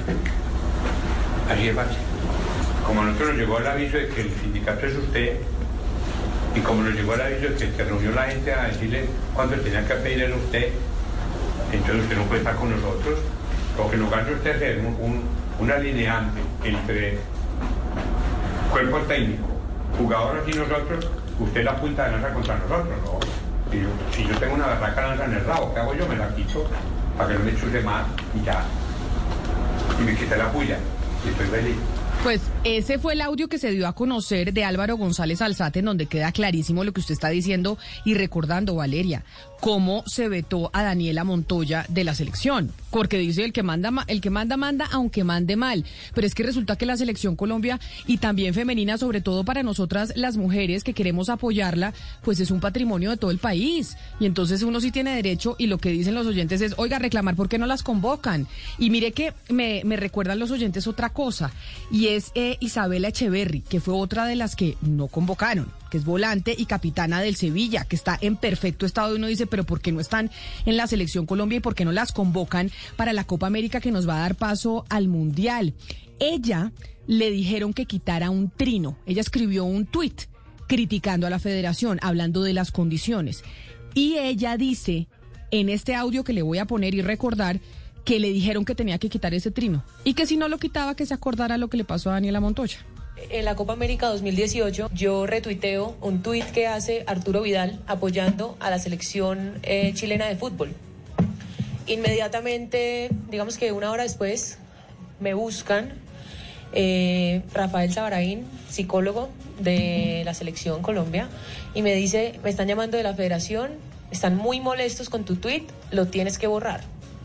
Yo digo, no, yo no voy a borrar mi tuit Yo lo hice sin ánimo de ofender a nadie, no quiero herir susceptibilidades, pero me parece increíble que alguien de la talla de Arturo Vidal esté dando visibilidad al fútbol femenino. Se comunican con la federación, les cuentan que yo no voy a eliminar mi tweet y entonces dicen, ok, entonces ponga un tweet que diga que usted no está refiriéndose a ninguno de los jugadores, porque es que ya los jugadores nos están llamando a quejarse. ¿Qué pasa? Eh, yo pongo ese tweet diciendo, no quiero herir susceptibilidades, los pueden buscar. Inmediatamente me mandan un mensaje muy claro, que no se le olvide lo que le pasó a Daniela Montoya. Eso fue lo que me mandaron a decir. Oiga, qué horror. O- Hugo Mario, esto pasa con los hombres. A los, a los jugadores de fútbol, hombres les dicen que quiten los tweets y les dicen qué decir y qué fotos montar en su Instagram y que no. No, no, no, jamás, jamás, no, no conozco yo, por lo menos un caso reciente de una de un llamado de atención a un futbolista de la selección o a un integrante de la selección colombiana por alguna algún comentario, alguna expresión en redes sociales. Lo que pasa, Hugo Mario, es que no solamente es eh, machismo en querer a las mujeres calladas, sino es machismo en el sentido de que ellos no pueden prescindir de un hombre que se queje, de un hombre como Falcao, un hombre como James o un hombre como Cuadrado si se quejan, porque ellos generan montones de plata, mientras las jugadoras del equipo femenino todavía no generan las mismas, yo digo todavía porque yo tengo la esperanza de que algún día lo van a hacer, van a generar grandes cantidades de plata, entonces ya ahí económicamente Pero, Ana- no les conviene, no les conviene ponerlas contra la pared como las están poniendo en Es este momento. que, es que estas jugadoras que no convocaron son las Falcao, son las James, Exacto. son las Pero entonces, Cuadrado de la selección femenina. Claro, Camila, pero entonces esta gente está pensando, listo, están muy empoderadas y creen que pueden mucho, no, vamos a buscar otras que sean igual de buenas. ¿Por qué? Porque ellas todavía no generan tanta plata como la que ellos creen. Si ellas generaran la misma plata que genera un, un James, que genera un Falcao, no se atreverían a tocarlas. Entonces no solamente mire, por ser mujeres, sino porque el mismo, el mismo sistema ha llevado a que el fútbol femenino no haga todavía la misma plata que hace el fútbol masculino. Por eso aquí el llamado es para los patrocinadores, para los fanáticos, para todos los que les gusta el fútbol femenino, a que lo apoyen, para que ellas también tengan no solamente el soporte Pero que estamos haciendo Cristina. como lo que estamos haciendo nosotros, sino también soportarlas con dinero. Es que también ellas necesitan un patrocinio que les dé esa fuerza porque ellas son fuertes por ser mujeres, pero también son fuertes porque pueden tener una parte económica que sea un respaldo y que llegue a la federación. No, un momentico, si no me puedo meter con ellas porque ya se me hace un hueco al bolsillo si me a meter con una de estas jugadoras. Pero mire, uno escucha a este señor González Alzate de la DiFútbol y uno eh, realmente no lo sorprende nada. Es decir, que en este momento estén vetadas las jugadoras de la selección Colombia, las mejores, como dice Camila, las James de la selección, no nos debe causar sorpresa después de escuchar el audio del señor González. Es que la manera como el señor González habla de los futbolistas, de los futbolistas, de la futbolista, es impresionante. Porque es realmente el abuso del poder en su máxima expresión. Yo tengo un chuzo en, en- en tal parte y me lo quito enseguida. Entonces, así se expresa de que le dan de comer a, a- a todos los directivos. Y de verdad, porque es que uno dice, ¿cómo es posible, eh, eh, Camila, que el máximo dirigente de la DiFútbol en Colombia, el señor González Alzate, se exprese de esa manera? Entonces, si ahora estamos hablando de que seguramente o posiblemente han sido vetadas las mejores futbolistas de la selección Colombia, a mí no me sorprende. No me sorprende me después de escuchar al señor González Alzate. Pues se está escribiendo un oyente que está con nosotros conectado hasta ahora que se llama Raúl Darío Gómez. Y dice que estamos desinformando y que estamos diciendo mentiras. Que Daniela Montoya jugó ayer como titular y fue la capitana del equipo. Sí, señor. Eso estamos diciendo. Lo que estamos diciendo es que ella estuvo vetada durante dos años, como lo demuestra el audio de Álvaro Gómez Alzate. Y lo que estamos diciendo es que hay cuatro jugadoras que no fueron convocadas, que tuvieron críticas enormes contra la federación, como lo estamos evidenciando en los audios que estamos poniendo, y que la gran pregunta es si resulta que no las convocan porque están fuera de forma o si no las convocan porque les están cobrando sus denuncias, Mariana, ante la Federación Colombiana de Fútbol. No, sí, es que y además es que la pregunta está ahí, porque ese comportamiento, a ver, lo que dicen a Cristina es cierto, hay un comportamiento para con las mujeres y otro para con los hombres, es decir, yo no sé el- cómo se pronunció la federación cuando a James Rodríguez, por ejemplo, le pusieron esa multa de que eran como unos 10 mil dólares por no, porque la iba a parar la policía y el tipo no quería parar.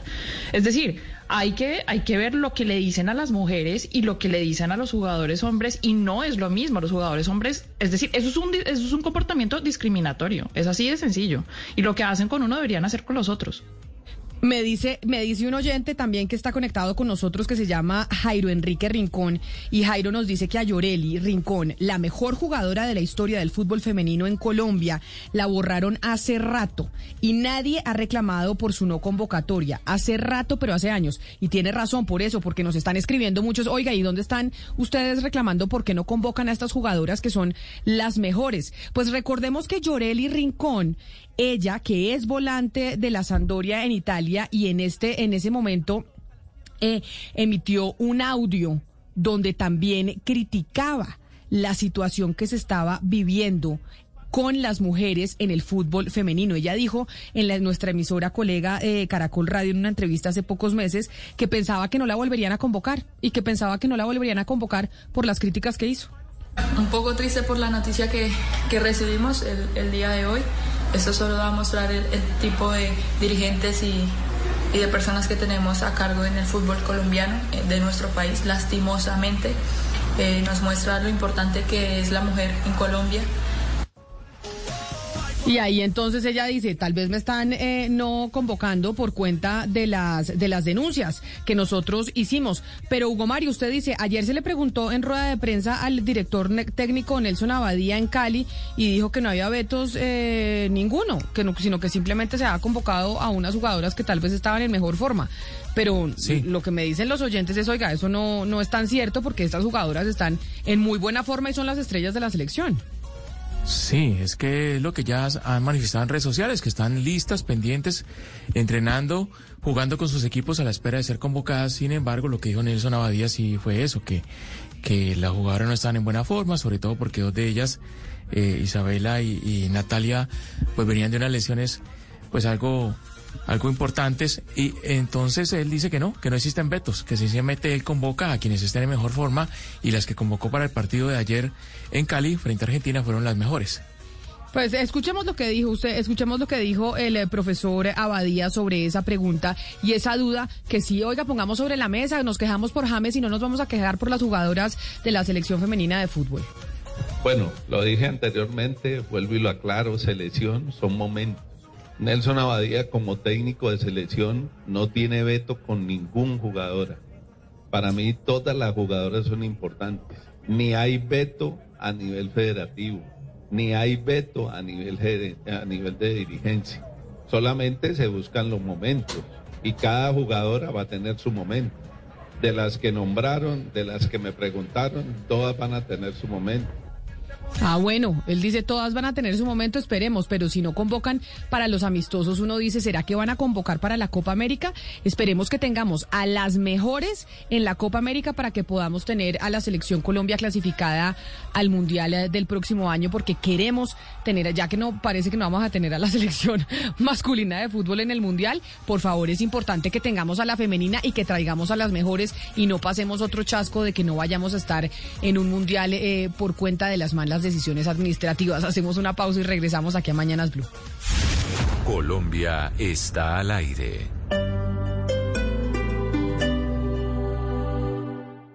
Este mes de febrero nos unimos las diferentes voces al aire a celebrar el Día Mundial de la Radio. Seguimos conectados con ustedes en Mañana. Gracias por mantenerse conectados con la información, el humor. Solo la radio tiene la voz para hacernos soñar, imaginar, recordar, reír, confiar, creer. Hola amigos, muy buenos días. Vamos a hablar de temas muy interesantes porque vamos bonito poder iniciar Gracias este por encender a diario nuestras voces. Feliz Día Mundial de la Radio. Blue Radio, la alternativa.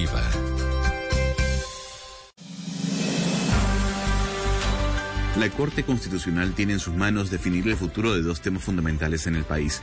Por un lado, la despenalización del aborto y por otro, eliminar el matrimonio de menores de edad, que hoy se puede llevar a cabo con la autorización de los padres. Hoy, a las 12 y 15 y luego las noticias del mediodía, hablaremos con los demandantes sobre los posibles escenarios que se darían a nivel constitucional.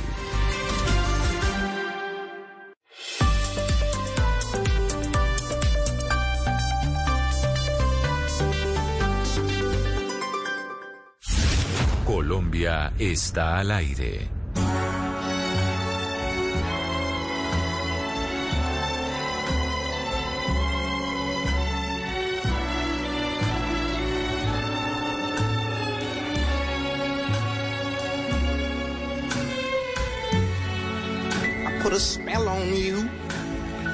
Bueno, Camila, dicen que fue una de las grandes voces dentro del jazz Hablamos de Nina Simone. Tal día como hoy, pero en el año 1933 nacía esta voz, ¿no? La que algunos recuerdan y la que algunos dicen como la voz o catalogan como la voz más importante del jazz.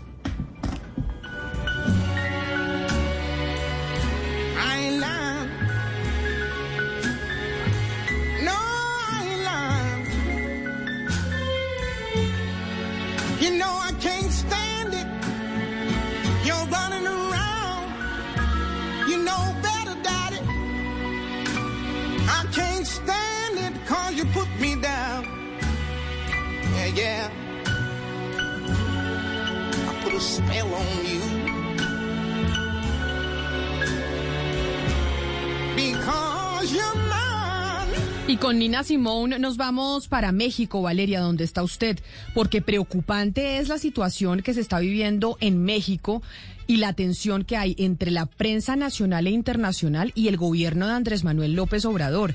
Y preocupante es por los niveles que ha alcanzado y cómo puede llegar a ser imitado por otros mandatarios eh, del continente. Pues sí, Camila, todos los días el presidente de México, Andrés Manuel López Obrador, eh, critica a la prensa y esto es muy preocupante porque se da al mismo tiempo en que son asesinados literalmente a mansalva los periodistas en México, Camila. Este año han asesinado a cinco periodistas mexicanos. El último es Ever López Vázquez en Oaxaca. Esto ocurrió en febrero. Cuatro periodistas fueron asesinados en enero. Camila, solamente hay responsables detenidos en uno de los casos. La semana pasada las mañaneras del presidente Andrés Manuel López Obrador se volvieron bastante eh, agresivas y preocupantes por parte de él y los periodistas respondieron pues de una forma, eh, digamos, muy conmovedora. En una mañanera el martes pasado los periodistas dijeron que no le tenían ninguna pregunta que hacerle al presidente Andrés Manuel López Obrador en un signo de protesta en contra de los ataques que hace el presidente a diario en contra de una prensa asesinada en su país. El jueves el, presidente fue al estado de Tijuana, en donde eh, han sido asesinados dos periodistas este año y tuvo un en encuentro bastante duro con la prensa local de Tijuana que le reclamó al presidente por garantías de los periodistas y porque parara con la estigmatización a un gremio que ve como sus colegas son asesinados a diario, Camila. Pues ha habido incluso editoriales de la prensa norteamericana en torno a este tema, a la situación tan compleja que se está viviendo entre el presidente mexicano y la prensa de su país. José Ibarra es periodista, Valeria, precisamente de Tijuana, y es miembro del movimiento que se creó Yo sí soy periodista. Señor Ibarra, bienvenido a Mañanas Blue, gracias por acompañarnos y pues toda nuestra solidaridad con el gremio de ustedes en México, aquí desde Colombia. Hola, ¿qué tal? Muy buenos días, los saludo con mucho gusto y a la orden para cualquier cosa que se les ofrezca. Gracias también por sus palabras de solidaridad con el gremio acá en la ciudad de Tijuana. Bueno, señor Ibarra, ¿cómo fue esa reunión con el presidente Andrés Manuel López Obrador y el, la radiografía que hacen ustedes de por qué esta actitud del mandatario con el gremio en México? Efectivamente, como ustedes bien mencionan, desde que inició su administración él ha venido manejando un mensaje que si bien algunos de sus seguidores, que son muchos por cierto en México, o sea, una gran parte de la población eh, sigue cada uno de los mensajes que emite el presidente de la República y podríamos decir está un 50 y 50%, mientras que una parte de la población lo sigue, la otra está en contra. Entonces, parte de su discurso, sus seguidores lo atribuyen como si fuera una especie de derecho de réplica y el hecho de poder externar como una parte afectada, por así decirlo, entre comillas, el presidente dice se defiende solamente de las publicaciones que se hacen en algunos medios de comunicación. Sin embargo, creemos como gremio que ha rebajado un poquito esa línea en donde no solamente se defiende, eh, por así decirlo, en, en sus discursos, sino que incluso estigmatiza y generaliza. Y eso hace que una gran parte de la población entonces ahora vea a la prensa, a los medios de comunicación, a los periodistas como una especie de enemigo del gobierno y por lo tanto que están en contra del movimiento que él está tratando de impulsar en este país.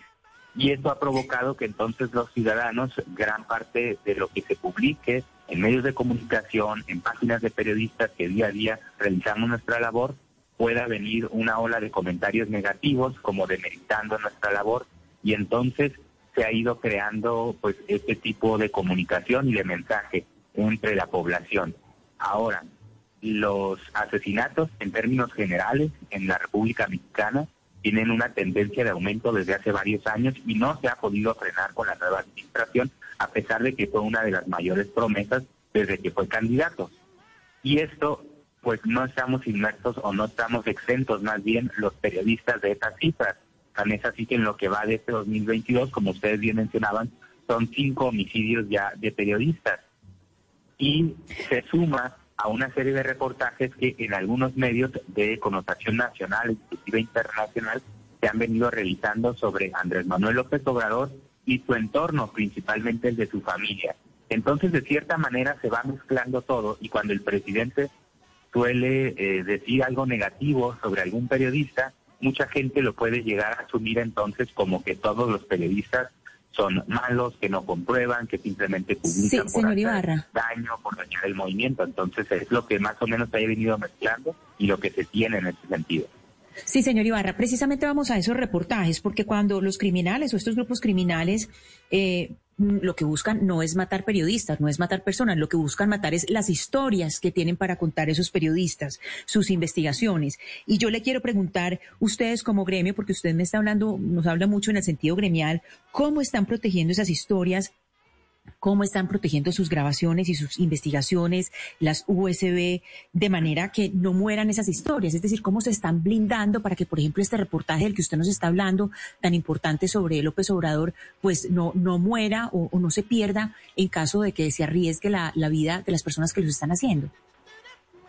Bueno, efectivamente hemos tratado de crear algunas estrategias entre nosotros como colegas, eh, de cierta manera, una protegiendo nuestra integridad eh, de ahí haciendo colaboraciones, de cierta manera algunos dicho recomendaciones para tratar de distribuir el riesgo cuando tú tienes algún tipo de historia que sabemos puede llegar a escalas ya sea de político, de crimen organizado, que son pues los principales riesgos en nuestro país.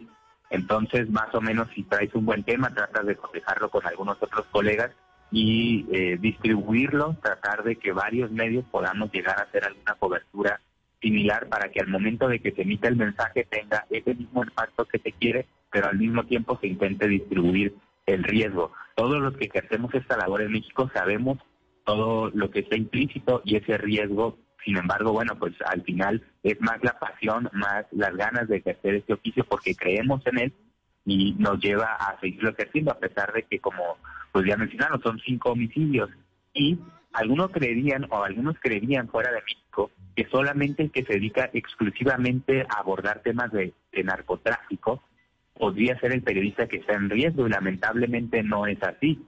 Por ejemplo, aquí en Tijuana, la ciudad donde yo vivo, son dos colegas que fueron asesinados en una misma semana, colegas con los que compartíamos el día a día. Margarito Martínez era un fotógrafo especializado en la nota roja o policíaca. Él no hacía investigación como tal, él cubría diarismo, el día a día, de lo que tiene que ver con la fuente policíaca y él fue asesinado.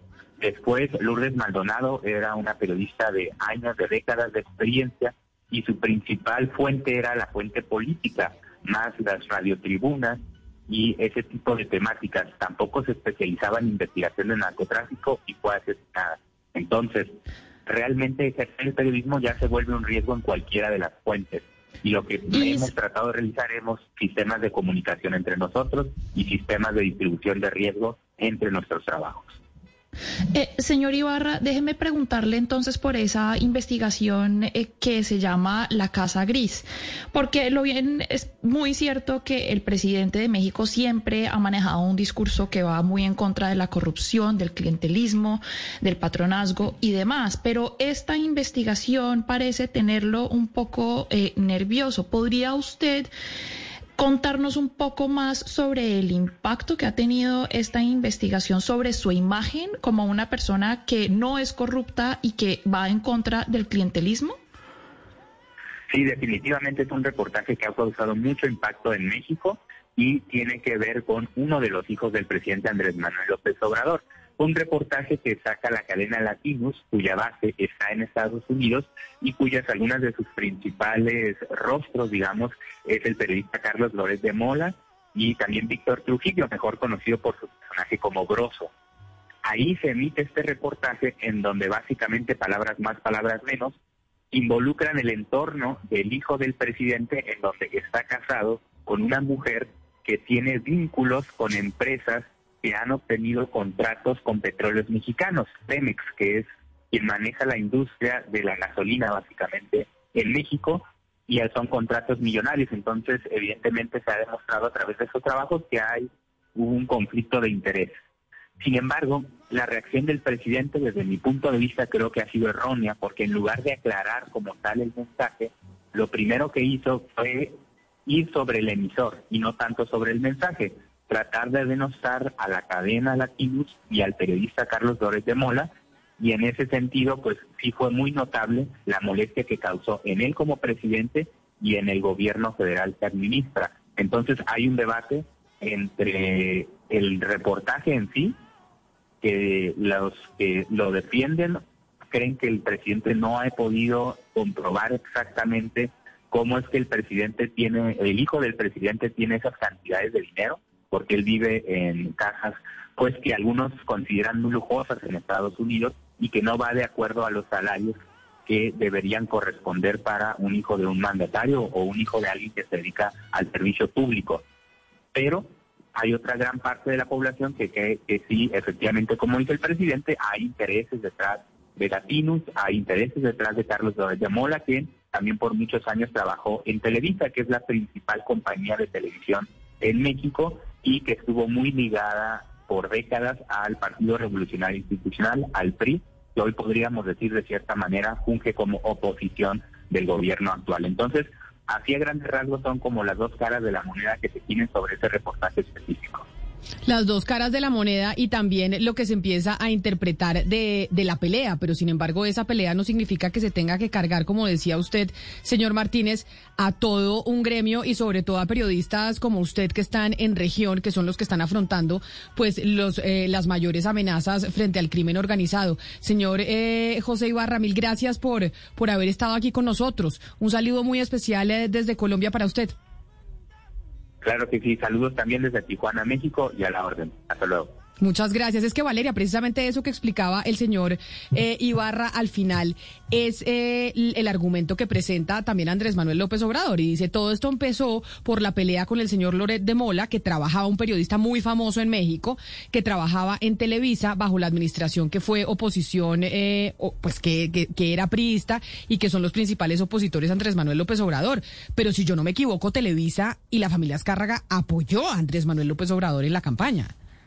Televisa en este momento es muy cercano a Andrés Manuel López Obrador. Camila eh, Bernardo Gómez, que es el dueño de Televisa, ha sido siempre, siempre cercano a Andrés Manuel López Obrador. Pero pues digamos que las calificaciones mercenarios vendidos que le hace Andrés Manuel López Obrador a la prensa parecen ser más una cortina de humo en este momento por el escándalo de su hijo, pero antes por cualquier escándalo. Cualquier pregunta que le hacían, él respondía la prensa mercenaria, etcétera. Eso no quiere decir que la prensa en México, sobre todo la prensa de élite, o la prensa de, de, de, de, periodismo local, como le acabamos de escuchar de la ciudad de Tijuana, del estado de Baja California, esa no es la prensa que tiene que hacer la mea culpa, pero la prensa de élite, Carlos Loreto Mola y muchos otros periodistas acá sí tienen que hacer un mea culpa porque sí trabajaron por muchos años al servicio del PRI. Y eso sí fue así, Camila. Pero Loret de Mola ya no está en alrededor de ellos. Ya no está en Televisa. Washington Post. Ah. No, es Washington Post. Pero saca, el, pero Washington Loret de Post Mola sacó un editorial defendiéndolo. Pero, pero Loret de Mola sale de, de, Televisa Valeria cuando entra Andrés Manuel López Obrador al poder o en qué momento sale Loret de Mola no de, lo de tengo Televisa? claro. Ahí sí me corchó Camila. No tengo claro el momento que él hace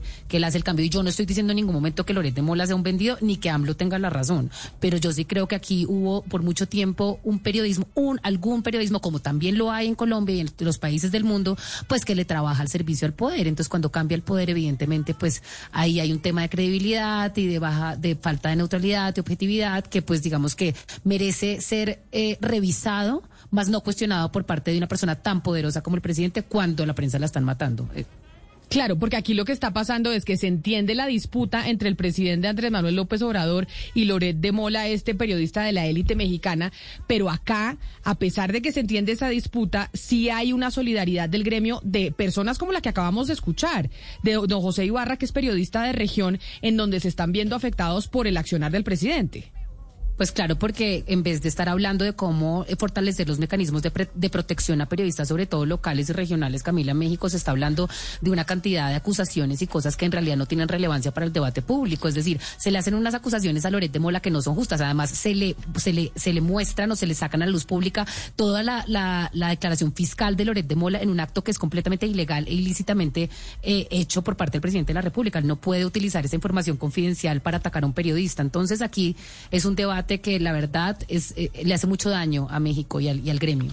Muy delicado lo que está pasando con eh, el periodismo y el presidente mexicano Andrés Manuel López Obrador. Nos vamos con las noticias del mediodía y después hablaremos de las importantes decisiones que va a tomar hoy la Corte Constitucional en Colombia.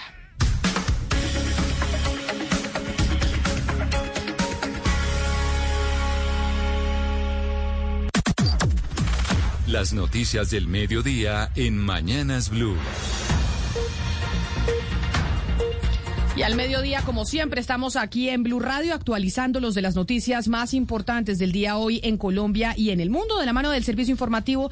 Don Eduardo Hernández, buenas tardes. Muy buenas tardes, Camila. La sesión extraordinaria de la Corte Constitucional, atención, acaba de negar los impedimentos que fueron radicados en contra de la magistrada Cristina Pardo sobre el tema del aborto. Ahora se disponen a estudiar su posible despenalización. Recordemos que en las últimas votaciones Pardo ha sido contraria a la posibilidad de que se despenalice por completo la interrupción del embarazo en Colombia. Vamos al Palacio de Justicia. Allí se encuentra Naidú Vaquero. Así es, lo que se esperaba primero en esa sesión extraordinaria que citó la Corte Constitucional era resolver el impedimento de la magistrada y presidenta de la Corte Constitucional, Cristina Pardo, para destrabar la decisión de si se debe despenalizar el aborto o no en Colombia.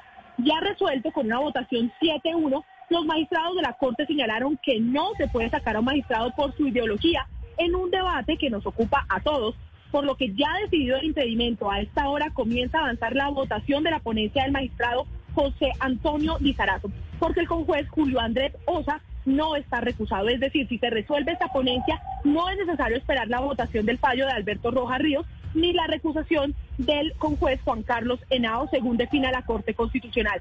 También, como se escucha de fondo, en este momento siguen marchando frente a la Corte Constitucional las mujeres que están pidiendo y que están a favor de despenalizar el aborto y que piden a la Corte resolver esta demanda que lleva más de 500 días y quienes piden que el aborto no sea despenalizado en el país. Están arrodillados, orando y solicitando que no se despenalice el aborto en Colombia.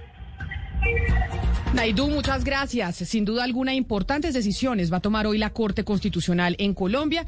Una es en torno al aborto, 12 del día, dos minutos. Y ahora vámonos a la Comisión Interamericana de Derechos Humanos porque abrió un caso de investigación por el asesinato del exalcalde de El Roble Sucre, Eudaldo Díaz, cuya muerte llamó la atención del país porque él mismo había alertado en un consejo comunitario durante el gobierno del expresidente Álvaro Uribe que lo iban a matar. Los detalles los tiene usted, Mateo Piñeros. Vea todo lo que me inventaron y me iban a matar. Ahora viene el otro paso, repito, y es que a mí me van a matar. Dirigiéndose al expresidente Álvaro Uribe Vélez durante un consejo de gobierno en el municipio de Corozal, en Sucre, el exalcalde de El Roble, Eudaldo Díaz, alertó sobre las amenazas a su vida que se habrían presentado por no haber dejado que el paramilitarismo infiltrara su administración. Dos meses después, su cuerpo fallado sin vida cerca a Cincelejo, con heridas de bala. Díaz había denunciado además las relaciones de algunos funcionarios con el paramilitarismo y la CIDH aclaró que al abrir este caso se van a evaluar los avances en las condenas emitidas y las medidas de reparación por parte del Estado colombiano. Mateo, gracias. A propósito de la Comisión Interamericana de Derechos Humanos, el alcalde de Medellín, Daniel Quintero, acudió a esa instancia para denunciar que ha venido recibiendo amenazas y también el supuesto desinterés que ha tenido la policía y las autoridades en Colombia para protegerlo. Héctor David Santamaría.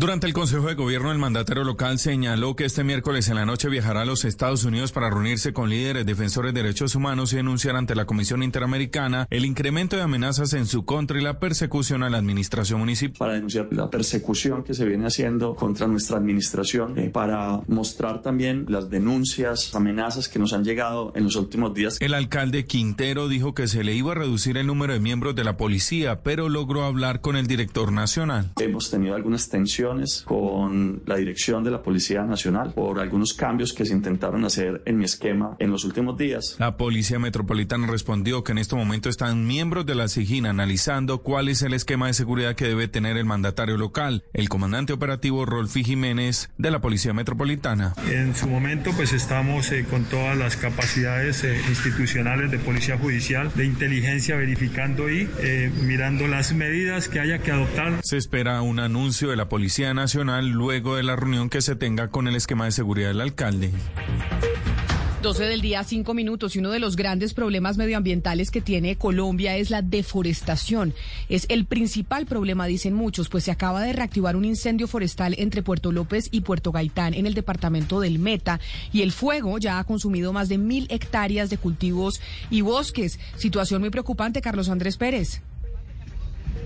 Hola, ¿qué tal? Muy buenas tardes. Así es, desde hace más de tres días se registra de manera intermitente un incendio forestal de grandes proporciones en el municipio de Puerto López Meta. La emergencia se habría originado desde la planta de etanol de Bioenergy que queda en esta localidad. El incendio habría sido controlado, pero en las últimas horas se reactivó. Hernando Martínez, director departamental para la gestión del riesgo, se refirió al respecto.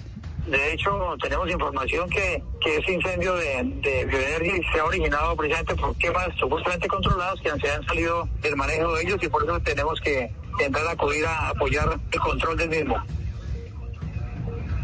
A esta hora las autoridades realizan un sobrevuelo por las más de 1.200 hectáreas de cultivos de caña, caucho, limón y otros cultivos que se han visto afectados. La comunidad de la zona teme porque las llamas lleguen a sus viviendas.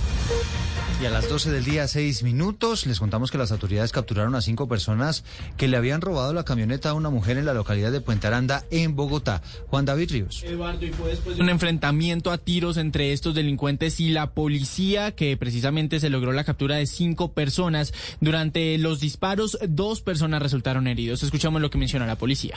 Estos ciudadanos accionaron las armas de fuego contra nuestros policías y eh, en ese intercambio de disparos hirieron dos ciudadanos, los cuales están en centro asistencial en este momento siendo atendidos.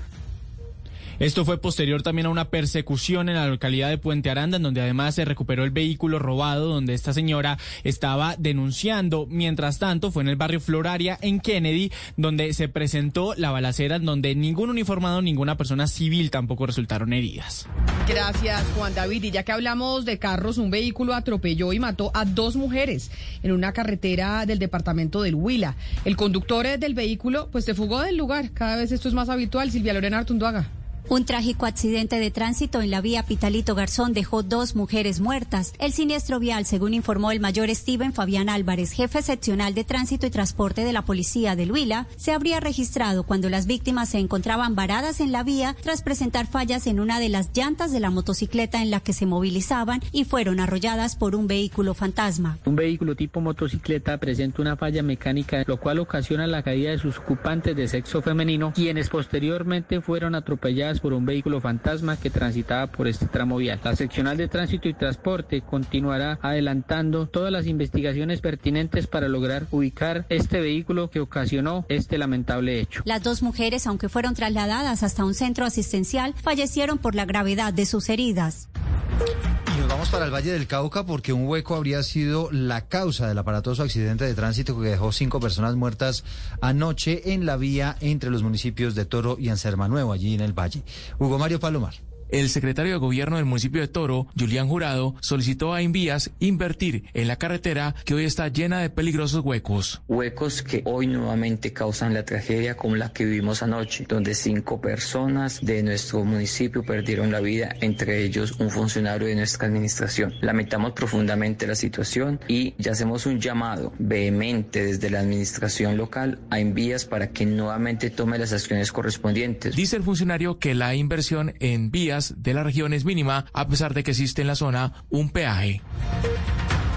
Y unos 171 contenedores siguen represados en los puertos del país después del ciberataque a los sistemas del INVIMA, que ha hecho más lento todo el proceso de nacionalización de los alimentos, los medicamentos y los cosméticos que llegan importados al país y que ya están generando escasez. El Ministerio de Comercio ya tiene un plan de contingencia, Marcela Peña. Según información del Ministerio de Comercio, de esa cifra, 66 contenedores están en Buenaventura, 93 más en Cartagena y hay otros 12 en Santa Marta.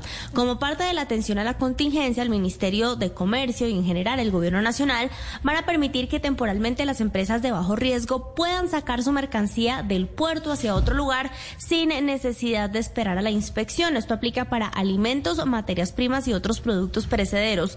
Sin embargo, el compromiso es que no los pueden vender hasta que obtengan el visto bueno del INVIMA sobre las óptimas condiciones sanitarias de estos productos. El gobierno estudia también la opción de habilitar nuevas entidades financieras de recaudo para evitar demoras en las operaciones de comercio exterior. El ciberataque al INVIMA se suma a la crisis de los contenedores que ya tenía bajo presión a la operación logística. Y a las 10 de 12 del día, perdón, y 10 minutos, les contamos que al mejor estilo del Chapo Guzmán, varios detenidos se quisieron fugar de la estación de policía en el municipio de Ocaña. Cavaron un túnel que conducía a la vivienda vecina, pero en una inspección de rutina, las autoridades alcanzaron a percatar del plan de fuga. La historia completa, Cristian Santiago. Gracias a los controles constantes que ejercen los uniformados que están adscritos a la estación de policía en Ocaña, en la sala de reflexión, el lugar en donde permanecen los detenidos, se ha frustrado una posible fuga de presos que se iba a llevar a cabo en el transcurso de la noche anterior en esta estación de policía de Ocaña. Según la información que ha entregado la institución, los uniformados al realizar la verificación a las celdas en donde se encuentran las personas retenidas, hallaron en uno de los baños un túnel que tenía un promedio de 40 centímetros de pared afectada y que conducía a una vivienda aledaña a las instalaciones policiales. Esta excavación se habría trabajado al parecer con dos varillas que también fueron encontradas dentro de una de las celdas. De haber logrado el cometido, se habrían fugado de la estación de policía unos 15 detenidos que permanecen esperando ser recibidos en el centro carcelario y penitenciario de mediana seguridad en el municipio de Ocaña. La noticia internacional. En noticias internacionales, a las 12 del día, 11 minutos, el presidente de Rusia, Vladimir Putin, definirá hoy si reconoce la independencia de dos territorios separatistas en Ucrania, escenario de hostilidades durante los últimos días. Joana Galvis.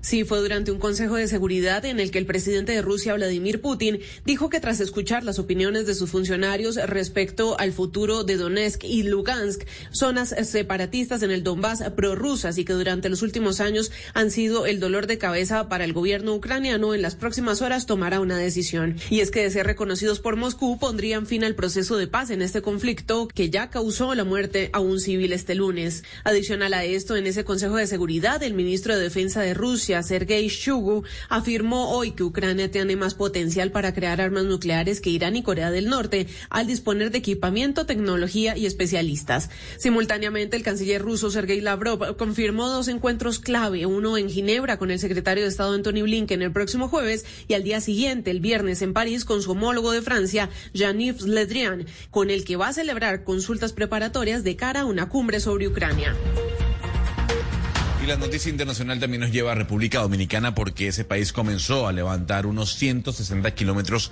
de muro en la frontera con Haití, un polémico proyecto del presidente Luis Abinader, quien sostiene que ayudaría a controlar la migración ilegal y el crimen. El mandatario, quien prometió la construcción de este muro fronterizo hace un año en un discurso en el Congreso, explicó que esta primera etapa de la obra, o en esta primera etapa de la obra, se levantarán 54 kilómetros de muro en las áreas más pobladas y sensibles de la frontera. La noticia deportiva.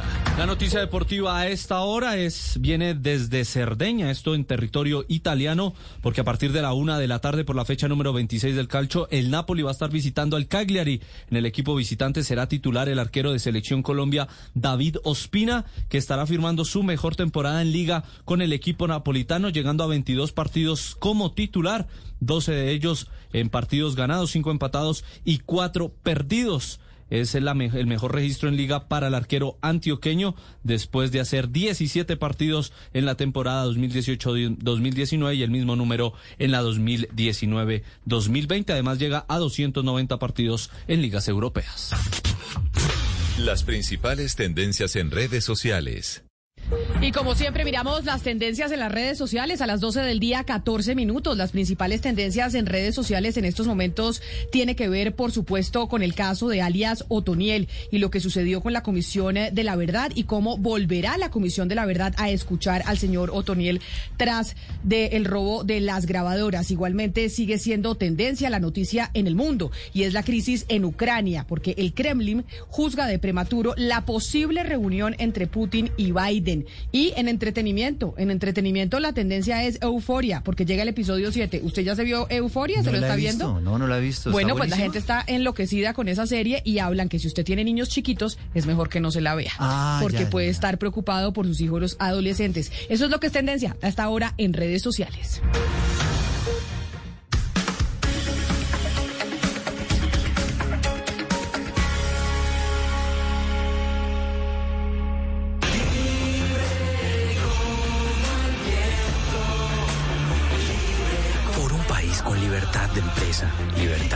Prensa y libertad de expresión, este 13 de marzo vota Centro Democrático. Vota por la libertad. Publicidad política pagada. ¿Existe un manual para ser un buen padre? Te prohíbo que continúes haciendo cosas malas. Tú me tienes que cuidar. Para venir, OIQ será la mejor maestra. Kisin, un amor que todo lo puede. Lunes a viernes 3 y 30 de la tarde después de Noticias Caracol del Mediodía por Caracol Televisión. Tú nos ves, Caracol TV. Seguimos conectados con ustedes en Mañanas Blue. Oscar Montes, Ana Cristina Restrepo, Hugo Mario Palomar, Diana Mejía, Sebastián Nora, Mariana Palau, Gonzalo Lázari, Valeria Santos y Camila Zuluaga con el tema del mediodía.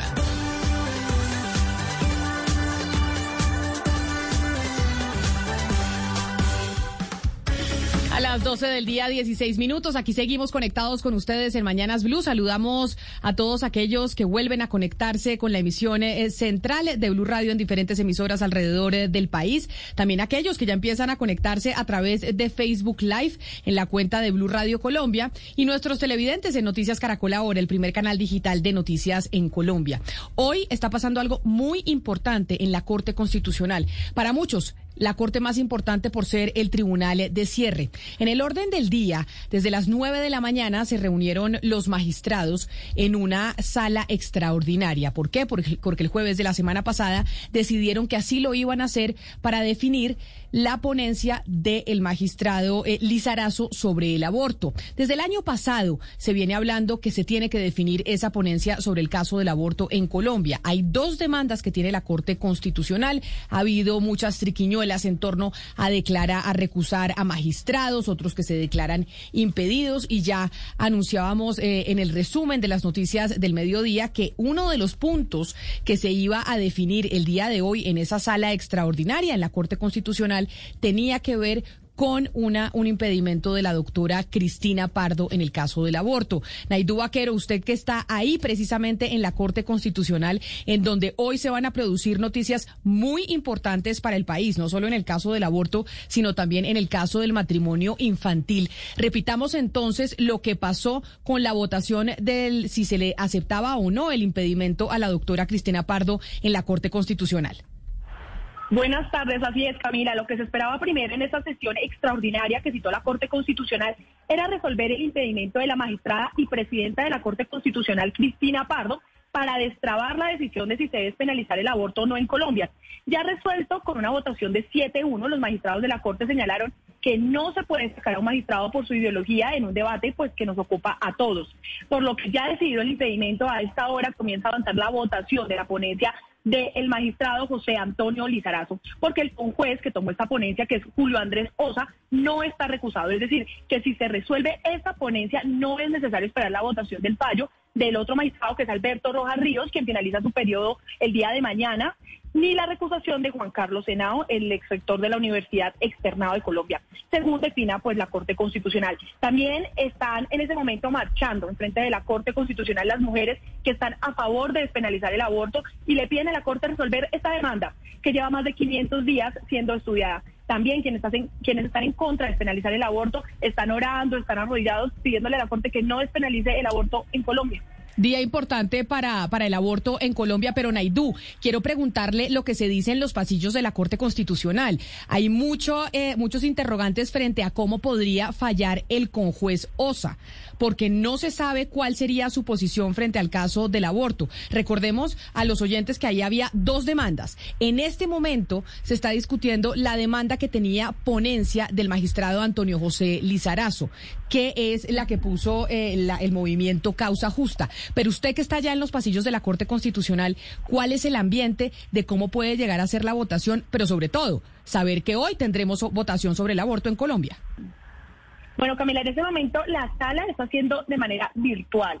Lo que se dice es que, como usted misma acaba de mencionar, hay incertidumbre porque no se sabe cuál es la postura de, del conjuez que en este momento tiene la ponencia de Antonio Lizarazo. O sea, hay silencio total, no se sabe si está a favor o en contra pero lo que sí sabemos es que apenas se resuelva esta ponencia, ya tendrán que definir si van a estudiar la ponencia del otro magistrado Alberto Rojas Ríos o si definitivamente se resuelve como cosa juzgada, es decir, que ya queda totalmente definida la situación del aborto en el país. Pues Naidu, volvemos con usted a la Corte Constitucional en cualquier momento, porque no solo esta eh, discusión se va a dar hoy en la Corte, también otra muy importante que tiene que ver con la prohibición del matrimonio en menores de edad en nuestro país, que es una eh, ponencia que tiene el eh, magistrado, si no me equivoco, Enrique Ibáñez Najar. Pero Ana Cristina, no se esperaba, o yo no sé si se esperaba o cogió por sorpresa a muchos de los interesados en esta sentencia del eh, magistrado Antonio José Lizarazo, que hoy en Colombia probablemente vamos a tener decisión de la Corte sobre este tema.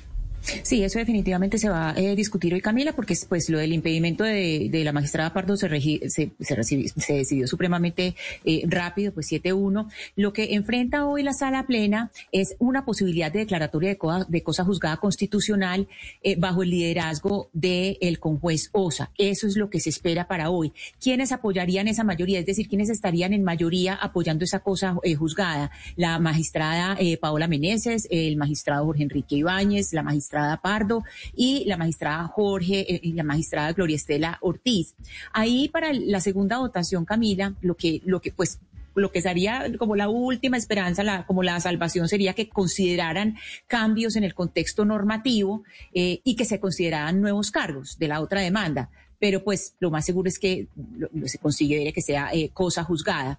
Pero de todos modos, eh, pues, la, pues la, esperanza que se tiene es que pues ya prácticamente se puede descartar lo de la despenalización total, eh, pues al punto que están las cosas hoy es descartable y que se piense en un sistema mixto en que permanezcan las cuatro causales, las tres causales, perdón, pero que se hable de una temporalidad que sería eh, eh, aproximadamente unas 24 semanas, es lo que se está diciendo, que era lo que se había hablado antes, la posibilidad de unas 24 semanas, y que antes de las 24 semanas pues fuera abierto, fuera despenalizado totalmente y después de las 24 semanas se asumieran las tres causales que son eh, las que dice la, la sentencia 355 de 2006. Que es la modificación, entiendo, que hizo el magistrado Antonio José Lizarazo a su ponencia, el tema de la temporalidad y las semanas, que fuera legal en Colombia abortar hasta las 24 semanas de gestación. Pero, Ana Cristina, usted nos hablaba de quiénes están a favor y quiénes están en contra. Esos cálculos siempre se hacen de cómo estarían votando los magistrados. Pero, Valeria, hay un gran interrogante y yo debo decir que a mí me parece positivo eso en este caso, de cómo votaría el eh, conjuez que se nombró para reemplazar al magistrado Alejandro Linares, que tuvo que salir de la discusión de estos casos por una, por una entrevista que le dio a la revista Semana en donde lo recusaron, él después se declaró impedido y le aceptaron el impedimento. ¿Quién es el conjuez que llega a definir este caso y que reemplaza al magistrado Linares para la ponencia del aborto?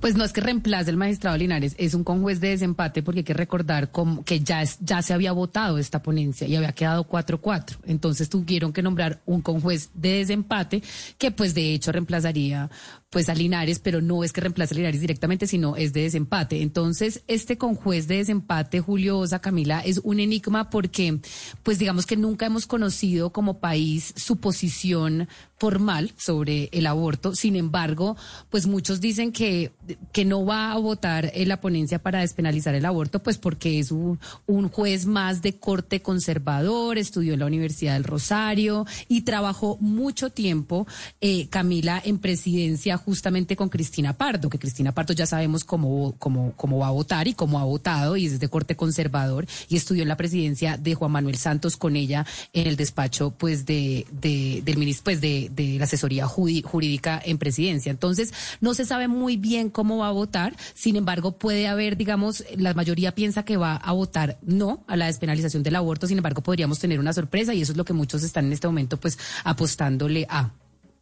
Pero además hay una cosa, los magistrados van a volver a votar y puede que algunos magistrados, esa es la gran pregunta, puedan cambiar eh, su posición. Por las 24 semanas. Exacto, porque ahora con la presencia del magistrado o del conjuez OSA, pues van a volver a discutir los magistrados y es lo que están haciendo en estos momentos. En estos momentos en esa sala extraordinaria los magistrados están discutiendo nuevamente la ponencia del magistrado Antonio José Lizarazo que propone que sea exequible, es decir, que se autorice la despenalización del aborto en Colombia pero cuando se realice antes de las 24 semanas de gestación. Así que los magistrados hoy volverán a votar y volverán a votar con conjuez a bordo y ahí sí un poco en reemplazo, más que para solucionar el desembate, en reemplazo del magistrado Linares. Pero Ana Cristina González es eh, líder de causa justa, que es precisamente la demanda que se está discutiendo el día de hoy, la que tiene el magistrado Antonio José Gilizarazo, y ella nos acompaña nuevamente hoy aquí en Mañanas Blue. Doctora González, bienvenida, mil gracias por estar eh, con nosotros. Sé que en un momento pues de mucha incertidumbre y de mucha expectativa de lo que pueda pasar hoy en la Corte Constitucional. Sí, muy buenas tardes. Eh, saludo especial para ti, Camila, y también para Ana Cristina. Estaba oyéndolas, estaba escuchándolas como si fuera alguien de fuera que escucha una conversación y pensé, eh, no puede ser que estemos escuchando estos mensajes de que ya, eh, decía Ana Cristina, adentro circula muy fuerte el rumor de que no van a eliminar el delito aborto del Código Penal. Sería realmente una gran decepción para el país. Yo creo que a lo largo de estos más de 500 días hemos hecho una conversación pública, como yo recuerdo pocas, en un debate democrático en Colombia, llena de argumentos, eh, donde cada vez más personas han comprendido que este delito es un delito ineficaz, contraproducente, injusto. Así que yo sí tengo esperanzas de que, uno, que la Corte haga una, una discusión de fondo en el día de hoy, no, no sea que en un rato nos salen con la sorpresa de que esta discusión se ha parado y que esa decisión de fondo contemple esta petición que le hemos hecho desde el movimiento Causa Justa. Que se han comprometido, doctora González, según supimos en la Corte Constitucional desde la semana pasada, el jueves, cuando se citó a esta reunión extraordinaria, es que los magistrados todos se habían comprometido con alma, vida y sombrero a que hoy sale eh, la decisión del aborto y de la sentencia del magistrado Antonio José Lizarazo, que es la demanda de ustedes. Ustedes ¿Cuál es la expectativa que tienen? Yo sé que esperan que salga positiva, pero cuando uno ha estado, cuando uno ha estado alrededor de este debate, cuando se ha movido tanto, cuando sabe que se ha hecho una discusión democrática alrededor de la Corte Constitucional, uno tiene como una sensación de cómo va a salir esa ponencia. Ustedes dentro del movimiento Causa Justa, ¿qué creen? ¿Que cómo se va a fallar? Camila, si, si yo te pudiera decir con exactitud lo que creo, eh, habría muchas cosas que estaría haciendo en este momento, pero, pero yo realmente eh, no primero no, no, no sabía con esa certeza con que tú estás afirmando de que todos se comprometieron a tomar una decisión hoy, porque esto nos ha pasado varias veces y, y todos sabemos que a una sala plena se entra con una intención, pero no necesariamente se sale habiendo eh, cumplido, digamos, con esa intención. Yo diría que la Corte tiene suficientes argumentos, claro que sabemos que tenemos una Corte dividida, pues no lo muestran las decisiones que están tomando sobre los impedimentos eh, y una, una, una una corte como dividida en todos los asuntos que conciernen al aborto. Es como si no hubiera argumento que sirva para transformar la perspectiva de unos u otros. Pero en todo caso, eh, yo diría que con todos los argumentos que tienen a la mano sería impensable que la Corte Constitucional se quedara en el mismo lugar eh, yo esperaría que la Corte eh, de cualquier manera dé un paso hacia adelante y por supuesto que ese paso que esperamos es un paso eh, sin delito de aborto porque creemos firmemente desde y, con argumentos y desde muchas perspectivas que se puede hacer una regulación fuera del campo criminal que es lo que realmente eh, significaría o implicaría una transformación profunda pues a lo que viven hoy las mujeres en Colombia, mujeres como Lorena, y la menciono porque hace poco tuvimos que aceptar su muerte evitable como la de tantas otras, o mujeres como Milena, que se ven también afectadas por el coletazo de una lectura eh, muy estereotipada de la sociedad y de los propios jueces sobre el tema del aborto, que hace que mientras que a las mujeres se las persigue y se las condena, a los hombres que le dan de manera forzada, por ejemplo, un medicamento para interrumpir un embarazo a una mujer, los dejan libres como si nada hubiera pasado. Entonces ese tipo de disfunciones son las que nosotros quisiéramos que la Corte vea y yo creo que pues la esperanza solamente se puede perder cuando conozcamos una decisión de fondo. Pero, pero usted nos decía ahorita que a usted le parecería o le parece inconcebible que la Corte con los argumentos que tiene en este momento pues decida no despenalizar el aborto eh, o no sacarlo del Código Penal, pero pues ya ellos votaron y al final pues votaron y quedaron empatados. Es decir, ya sabemos cómo va a ser el voto de cuatro jueces, de cuatro magistrados. ¿Usted cree que con, eh, con, la, con el límite de la semana 24 sí podría abrirse la posibilidad de que alguno de los jueces que votaron no puedan ahora votar sí?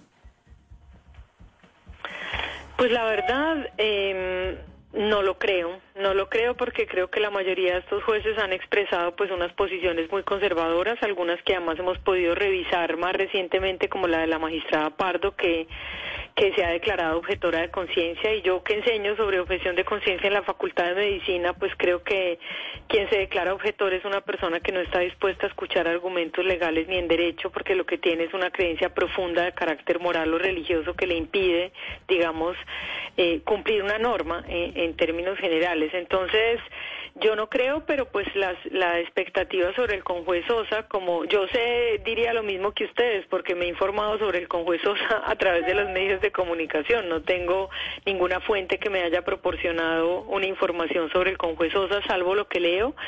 Y de lo que uno lee, pues yo no estoy tan convencida de que él se vaya a ir en contra en este momento de la historia de esta posibilidad de eliminar el delito aborto del Código Penal, pero pues coincido con lo que dice Ana Cristina, estamos dependiendo de su voto para saber cuál será la resolución final.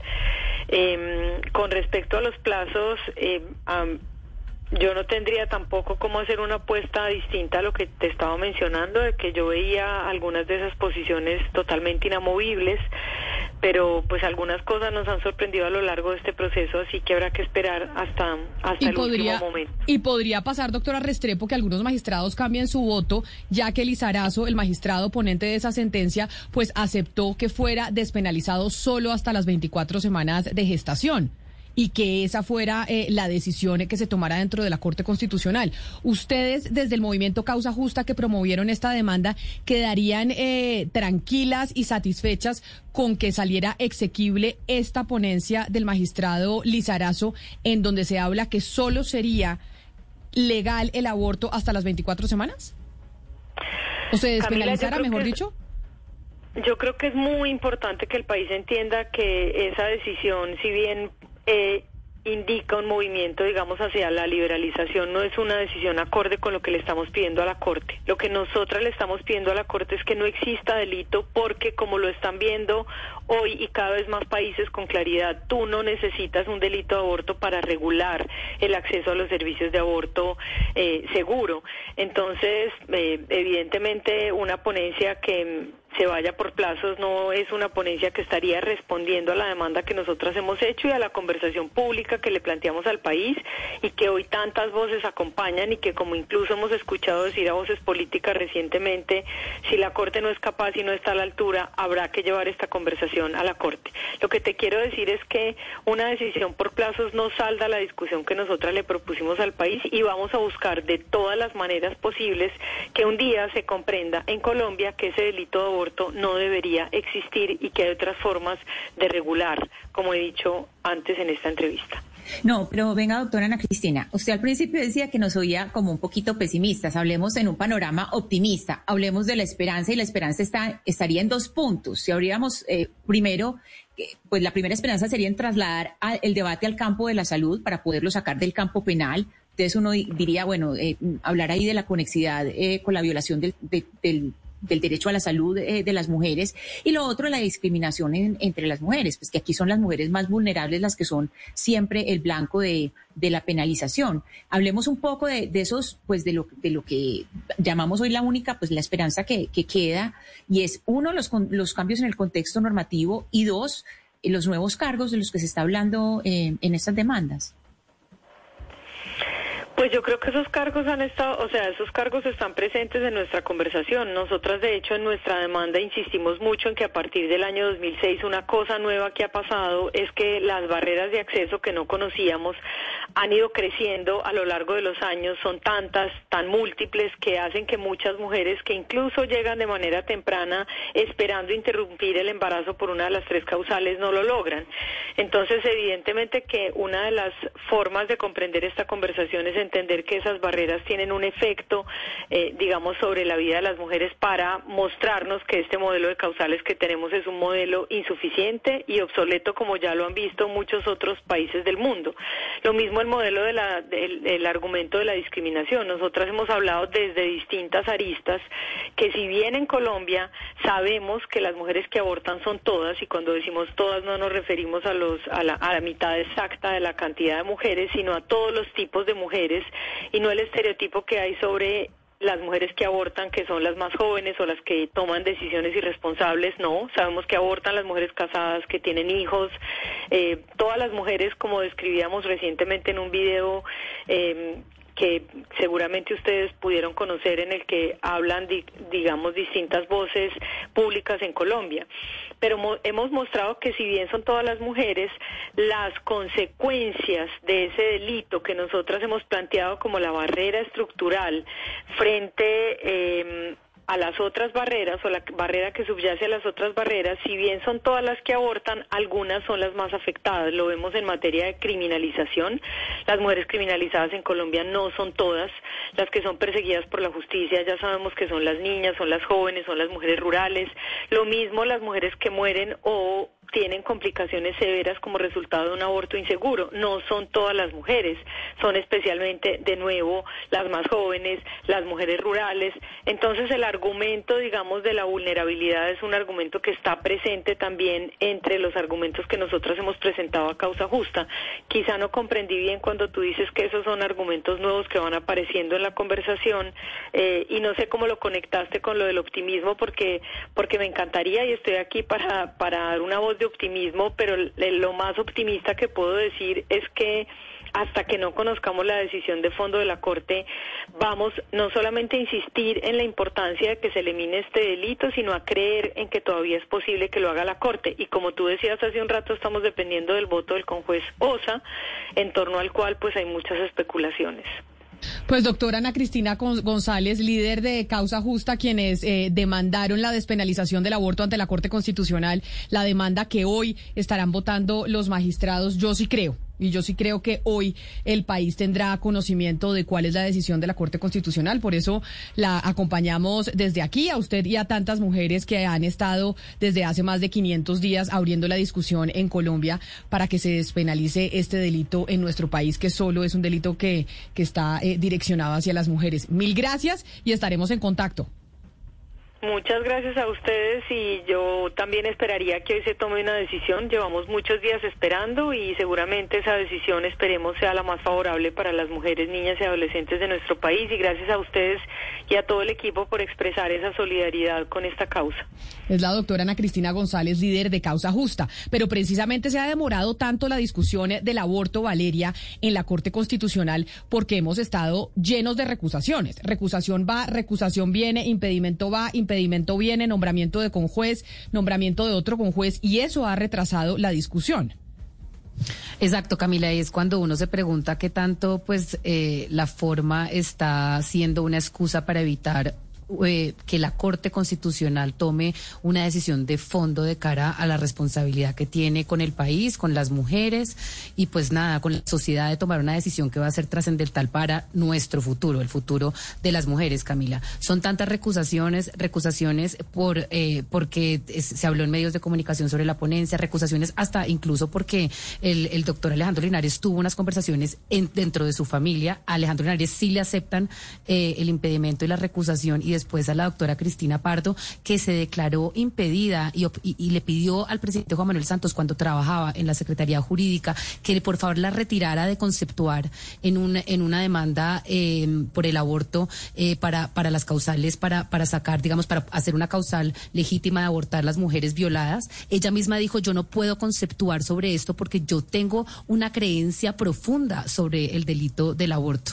Entonces, cuando uno mira e, esta declaración y uno dice, bueno, aquí de pronto la señora Cristina Pardo, la doctora Cristina Pardo sí estaba impedida, pero acá se votó muy rápido y muy sorpresivamente 7 a 1 y además recusaron al, al doctor Juan Carlos Senado porque en algún momento dijo también estar de acuerdo con el delito del aborto. Vamos a ver cómo se resuelve esa segunda recusación cuando se debata la segunda ponencia del doctor Rojas. Pero pues sí, esto es un tema de debates de forma y no de fondo y creo que la Corte Constitucional le debe al país por lo menos estudiar esto a fondo, Camila. Claro, digamos que la propuesta que tuvo el magistrado Antonio José Lizarazo quien eh, vota, quien pone ponencia de exequibilidad para que se apruebe esta, eh, eh, esta demanda, es decir, que se quite, que se despenalice el aborto, era que no se le aceptara el, el impedimento a la magistrada Cristina Parto. Es el propio Antonio José Lizarazo que dice y, y, propone que no se le acepte el, el impedimento a la doctora Cristina Pardo. Pero sobre lo que usted dice, y es, estaremos frente a múltiples impedimentos, a manejos, a triquiñuelas para que no se discuta un asunto tan importante en la Corte Constitucional. Déjeme saludar al constitucionalista Juan Manuel Charri, quien también nos acompaña hoy aquí en, en Mañanas Blue. Doctor Charri, bienvenido, mil gracias por estar con nosotros. Eh, Camila y oyentes, buenas tardes.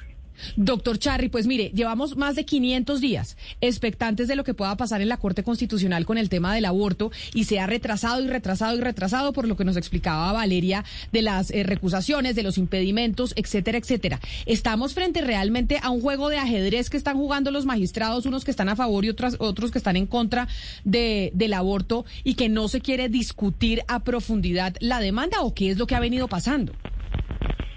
Bueno, Camila, yo empezaría por señalar que los impedimentos son una figura para garantizar la imparcialidad del juez. Los magistrados tienen el deber de declararse impedidos cuando están en una de las causales de impedimento. Lo manifiestan ante sus colegas y ellos deben decidir si sí está en la causal o no para que se separe y nombren un juez que sea realmente imparcial. Yo creo que este es un tema muy polémico que genera pues posiciones encontradas. Eh, pero los impedimentos son una garantía para que el juez sea lo más imparcial posible.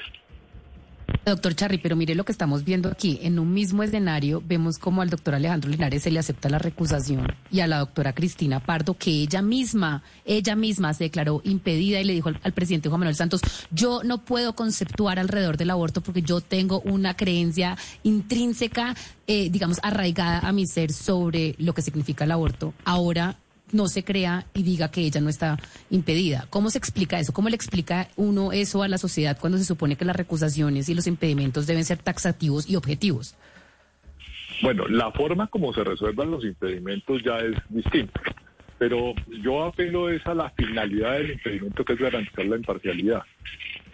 Desde mi punto de vista, yo creería que la doctora Cristina Pardo debería haber sido aceptado su impedimento, porque tiene una posición que ya sabemos cuál va a ser su decisión.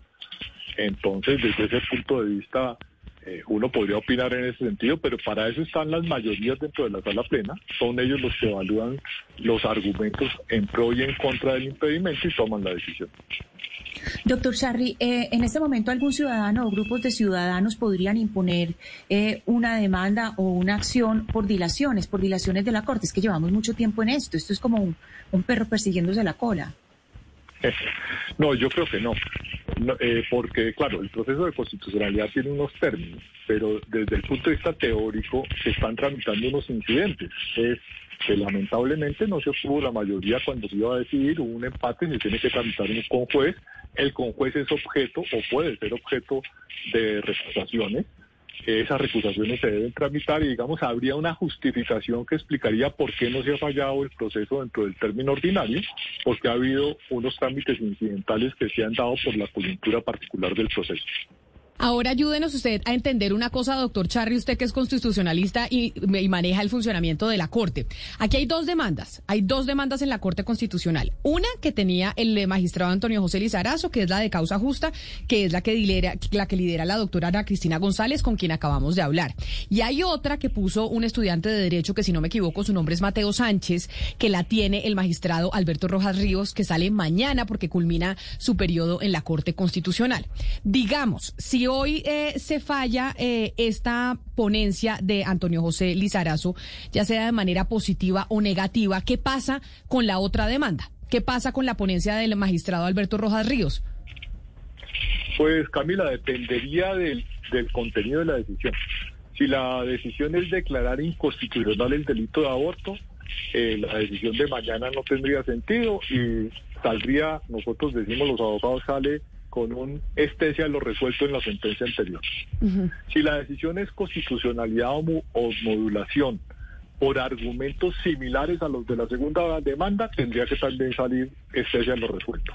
Pero si por decir algo eh, sale que existe cosa juzgada, o sea que la Corte no se pronuncia porque se pronunció en el pasado, eh, porque los argumentos de esa demanda fueron analizados en oportunidad anterior, pues quedaría, por llamarlo de alguna forma, en neutro y la decisión de mañana, si hay argumentos nuevos, podría ser de inconstitucionalidad, de modulación o de estar a, los resueltos si comparte los argumentos. O sea, lo que quiere decir para traducirlo, eh, doctor Charry, es que la ponencia o la del magistrado Alberto Rojas Ríos ya casi casi que quedaría resuelta con la decisión que se tome hoy del magistrado Antonio José Lizarazo de la demanda de, causa justa, porque al final, pues son demandas muy similares y buscan eh, casi que lo mismo.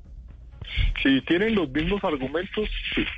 Eh, la primera, digamos que, que decidiría la argumentación respecto de la segunda. Pero no, no tienen los Yo tengo entendido, Camila, que no tienen los mismos argumentos. La, la demanda y la ponencia pues de causa justa no tienen los mismos argumentos. No los tienen. No, no Pero digamos, Valeria, si se declarara inconstitucional hoy, mañana no tendría sentido pronunciarse porque ya la norma no está en el ordenamiento y, digamos, carece de objeto el proceso siguiente. Supongamos que la modula. Sí. Eh, adelante. Si son argumentos nuevos, podría modularla de una forma distinta o declarar la inconstitucionalidad. Pero si son argumentos nuevos frente a los dos o tres procesos anteriores. Aquí lo que está pasando dentro de la Corte Constitucional creo que saca a la luz un problema grave, un problema grave que no solamente se está dando en Colombia, también lo vemos en la Corte Suprema de Justicia en Estados Unidos y es un poco la politización de los jueces de la República.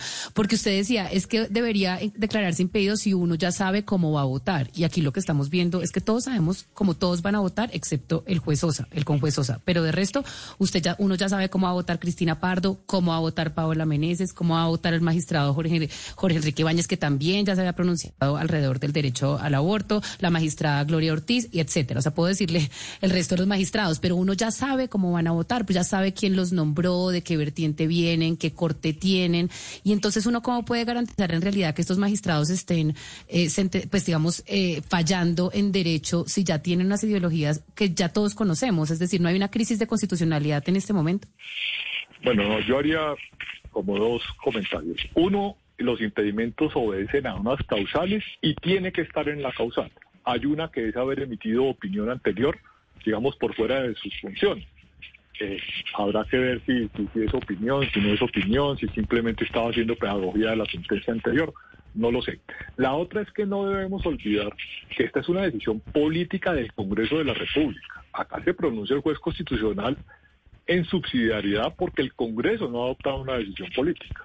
Digamos, es el, el subsidiario el que está eh, sometido a la presión de un tema social que debía haberse solucionado en el Congreso de la República.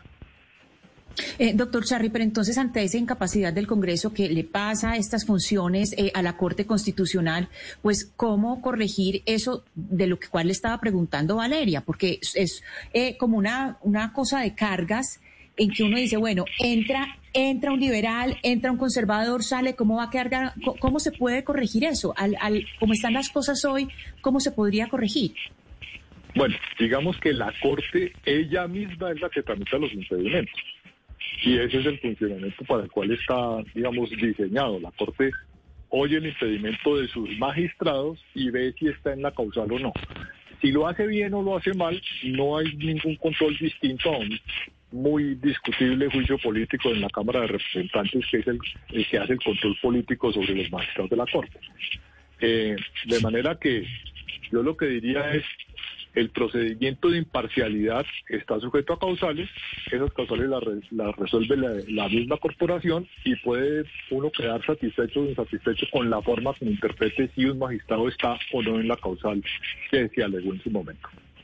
Sí, doctor Charry, le pregunto, eh, usted que conoce muy bien eh, a los magistrados y su, su trayectoria, ¿qué tan blindada está esta corte o estos magistrados de las presiones externas, tanto políticas como de los grupos que se han manifestado a favor o en contra de la decisión que se puede tomar. ¿Qué tan blindados están los magistrados? A ver, es difícil decirlo, porque fíjese que hemos tenido escándalos en el pasado reciente de magistrados que recibían llamadas, que se reúnen con personas de, de la vida política, que le quitan un poco de, digamos, de credibilidad a la Corte. Y a eso se le suma que en las encuestas de favorabilidad de opinión la Corte ha venido bajando. Eh, eso lo, que nos está mostrando es que, digamos, la opinión pública ha ido perdiendo eh, de alguna forma credibilidad en la Corte. No están completamente eh, blindados, diría yo, pero procuran estarlo y la forma de hacerlo es que se mantengan al margen de las discusiones políticas y tomen las decisiones en derecho. Pues ojalá así sea, que se tome esta decisión en derecho, la decisión sobre el aborto, aunque pues lo que hemos visto en los últimos eh, días desde el año pasado es que esta es una discusión más política realmente que de fallo en derecho. Doctor Juan Manuel Sarri, constitucionalista, mil gracias por haber estado aquí también con nosotros explicándonos el funcionamiento de la Corte y lo que pueda pasar con estas dos demandas. Feliz tarde para usted. Eh, mil gracias. Feliz tarde para todos. A las 12 del día, 50 minutos, yo les eh, contaba que hoy hay dos discusiones muy importantes para el país que se están dando en la Corte Constitucional. Esta, la del aborto, que ya hemos discutido con la doctora Ana Cristina González y con el doctor eh, Juan Manuel Charri. Pero también hay otra importantísima que se va a discutir porque mañana se vence el plazo y es el matrimonio, la edad mínima para contraer matrimonio en Colombia. Se demandó por parte de Camilo Ernesto Ortega, un abogado que demandó que en Colombia y según entiendo, ya nos va a explicar el eh, doctor Ortega, pues no se debería permitir el matrimonio en menores de edad. Esa es otra discusión que hoy la Corte va a tener muy importante y que tiene la ponencia el magistrado, según veo en el orden del día, Jorge Enrique Ibáñez. Abogado eh, Camilo Ernesto Ortega, bienvenido. Gracias a usted por atendernos hoy aquí en Mañanas Blue. Buenas tardes, Camila. Gracias por la invitación. Un saludo a ti y a todo el equipo. Día importante para la Corte Constitucional por lo del aborto, pero también por su demanda. Su demanda lo que pide específicamente es que, abogado. Bueno, sí, un día bastante ajetreado para la Corte. Yo lo que le solicito a la Corte Constitucional son principalmente dos, dos circunstancias. La primera, que se acabe el matrimonio para los menores de 18 años bajo cualquier tipo de modalidad, inclusive aunque pueda existir la autorización de los padres. Y en segundo lugar, lo que yo le pido a la Corte es que haga extensivo los efectos de esa sentencia a cualquier persona que se haya casado siendo menor de edad y que a bien tenga o quiera solicitar la nulidad de su vínculo matrimonial. Eso es lo que se está discutiendo hoy en la Corte Constitucional. Porque lo que hoy se permite en Colombia es que, abogado, hoy en Colombia los menores de edad, los menores de 18 años, se pueden casar a partir de cuántos años y con permiso de sus papás o sin permiso de sus papás. ¿Cómo funciona el matrimonio hoy en nuestro país? El matrimonio por debajo de los 18 años es una institución bastante compleja por, por la falta de técnica legislativa que existe en el momento. A ver, existen dos escenarios. El primero, entre los 14 y los 18 años, un menor se puede casar con autorización de los padres. Sin embargo, si no tiene autorización de los padres, esa no es una causal de nulidad. Es decir, a pesar de que carezca del, permiso de los padres y por alguna razón este menor de edad llega a contraer nupcias, luego no se puede solicitar la nulidad porque simplemente faltó la autorización de los padres. Entonces es un requisito que realmente se queda en el papel, en la letra muerta, que realmente no garantiza la protección de los menores. Y una segunda situación que es con los menores de 14 años. Se supone que matrimonio con todo menor de 14 años es nulo. Sin embargo, esa nulidad únicamente se puede solicitar hasta que el menor tenga 14 años y 3 meses. Entonces, ¿qué pasa? Si llega un menor de 14 años, una niña de 12, 13 años a contraer matrimonio, únicamente puede solicitar que ese vínculo se anule hasta que tenga 14 años y 3 meses. Si la señorita tiene 15 años, ese vicio, por así decirlo, se subsana, se sanea. Entonces es una circunstancia pues que afecta directamente los derechos de las niñas y que ha dejado pues un camino abierto para que se sigan reproduciendo este tipo de matrimonios en el país.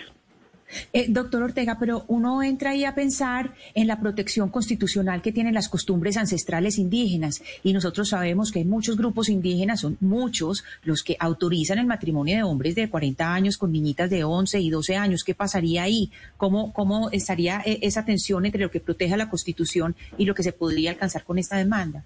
Entiendo. Eh, el tema de las comunidades indígenas es un tema específico que no se trató a fondo en la presentación de la demanda de constitucionalidad. Sin embargo, yo me atrevo a decir lo siguiente.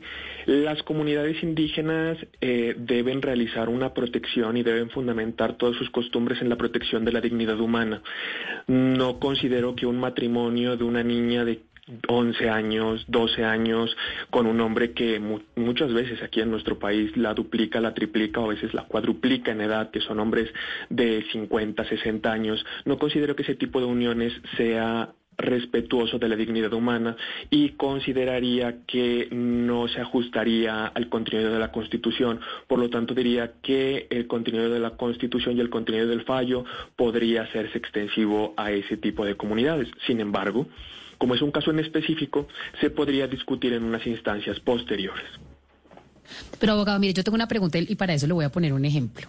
Eh, digamos que se casan eh, por propia voluntad, es decir, digamos libres, con consentimiento libre, y eso ya es otro debate si en realidad puede existir consentimiento libre en un menor de 18 para contraer matrimonio, pero pongámonos en el caso de que se casan dos menores de 18, un niño de 16 y una niña de 16 años, o de 15 y de 15. ¿No se le estaría también voluntando... Eh, aumentando a ellos su capacidad de decidir libremente con quién quieren casarse, una persona de 15 o 16 años, los dos menores de edad, si se declara, digamos, inexequible este artículo del Código Civil. Y la otra pregunta es, en caso tal de que ellos se declaren y, se decida anular el matrimonio, ¿qué pasa con los derechos patrimoniales y con los derechos de la sociedad de hecho de, de la mujer, por ejemplo, si el hombre declara nulo el matrimonio? Entiendo. Bueno, respecto a la primera pregunta, yo considero que no se vulneran realmente los derechos fundamentales de los menores, principalmente porque tienen otras vías para eh, realizar este tipo de uniones. Existe la unión marital de hecho y existe tradicionalmente el noviazgo, por así decirlo.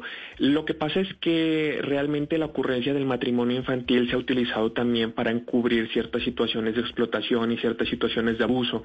Entonces, lo que se busca con la declaratoria de inconstitucionalidad es que se protejan a los menores de la ocurrencia de estos hechos, mientras tienen otros mecanismos, otras figuras jurídicas para poder desarrollar pues sus uniones si, si a bien tienen hacerlo. Claro, no es una prohibición infinita, y creo que realmente es proporcionado decir que esperar cuatro años, tres años, dos años hasta que se cumplan los 18 años, pues no es una carga excesiva en cabeza de los menores de edad. En cuanto a lo, que ocurriría en caso de la nulidad, eh, eso es un tema que tiene que entrar a decidir la, Corte, efectivamente, si hace extensivos los efectos de la sentencia, si tiene a bien declarar la inconstitucionalidad del matrimonio infantil, para ver si hace extensivos sus efectos hacia pasado, hacia las personas que ya hayan contraído el matrimonio antes de la, de la expedición del fallo. ¿Y qué pasaría si los menores eh, de 18 años se quieren casar porque hay un hijo de por medio? ¿Quién asumiría más la responsabilidad de ese menor que viene en camino? Las obligaciones propias de la patria potestad no están directamente ligadas a la ocurrencia del matrimonio. Es decir, eh, la responsabilidad que se deriva de los padres por el hecho de tener un hijo surge por ese simple hecho en sí mismo considerado. Por tanto, no afecta en lo más mínimo que los padres no puedan contraer nupcias siendo menores de edad hasta los 18 años en lo que tiene que ver con los derechos de los menores de edad que puedan haber concebido. Pues hoy se definen esos dos temas, aborto y el matrimonio en menores de edad. Esta demanda que pone el abogado Camilo Ernesto Ortega, que busca que se prohíba totalmente, usted corríjame abogado, que se prohíba totalmente que las personas menores de 18 años se puedan casar en Colombia, así tengan permiso de sus padres, algo así como el consumo de alcohol. Los menores no pueden consumir alcohol por más de que sus papás los dejen. Lo mismo es lo que usted quiere plantear con el matrimonio. Sí, efectivamente. Inclusive en Colombia, por ejemplo, se autoriza el trabajo para menores de edad a partir de los 15 años, pero el matrimonio está autorizado desde los 14. Entonces la pregunta es, bueno, si los jóvenes de 14 años tienen permiso para casarse, se supone que es porque pueden constituir un hogar, pero no tienen permiso para trabajar. Entonces eso los lanza a la ilegalidad del trabajo, los retira de sus estudios. Por tanto, yo considero que lo correcto es prohibir definitivamente el matrimonio para menores de 18 años. Pues abogado Camilo Ernesto Ortega, mil gracias a usted también por atendernos hoy, que estamos hablando del día tan ajetreado que tiene la Corte Constitucional, decisiones importantísimas para el futuro eh, del país, de los menores de edad y de las mujeres. Mil gracias y feliz día. Gracias a usted por la invitación. Hasta luego. No es menor lo que se discute hoy, Ana Cristina, en la Corte Constitucional, ¿no? Es además, normalmente la Corte se, se empieza a reunir a partir del martes, no es común que se reúnan los lunes. Los lunes. están de manera virtual y lo hicieron de manera extraordinaria a partir de las nueve de la mañana y yo tengo mis apuestas en que van a definir los dos temas. Sí, yo también eh, creo, Camila, por lo menos el, el, el, asunto de aborto se define hoy. Y fíjese que los dos casos que, que hemos comentado hoy, estas entrevistas tan interesantes que hemos tenido, afectan directamente los derechos de las mujeres y sobre todo de las más, más vulnerables que son las menores de edad. Me sorprende un poco que la demanda del doctor Ortega no incluyera a las niñas indígenas que por eh, la jurisdicción indígena, por la, protección a los derechos de los indígenas, a, la, a sus eh, costumbres ancestrales, estas son niñas que se tienen que casar desde los 11 y 12, años, eh, 12 años con señores ya muy mayores. Es una tristeza, pues, o sea, da mucha esperanza que estemos discutiendo eso, pero son los derechos de las mujeres más vulnerables los que están aquí en juego. Pues así terminamos nosotros hoy esta emisión de Mañanas Blue cuando Colombia está al aire. Además, a seguir pendientes de lo que pase en la Corte Constitucional, porque probablemente tendremos noticias del aborto en Colombia hoy en la tarde después de la votación eh, de los magistrados. A ustedes mil gracias por habernos acompañado el día de hoy. Sigan conectados con toda la programación de Blue Radio.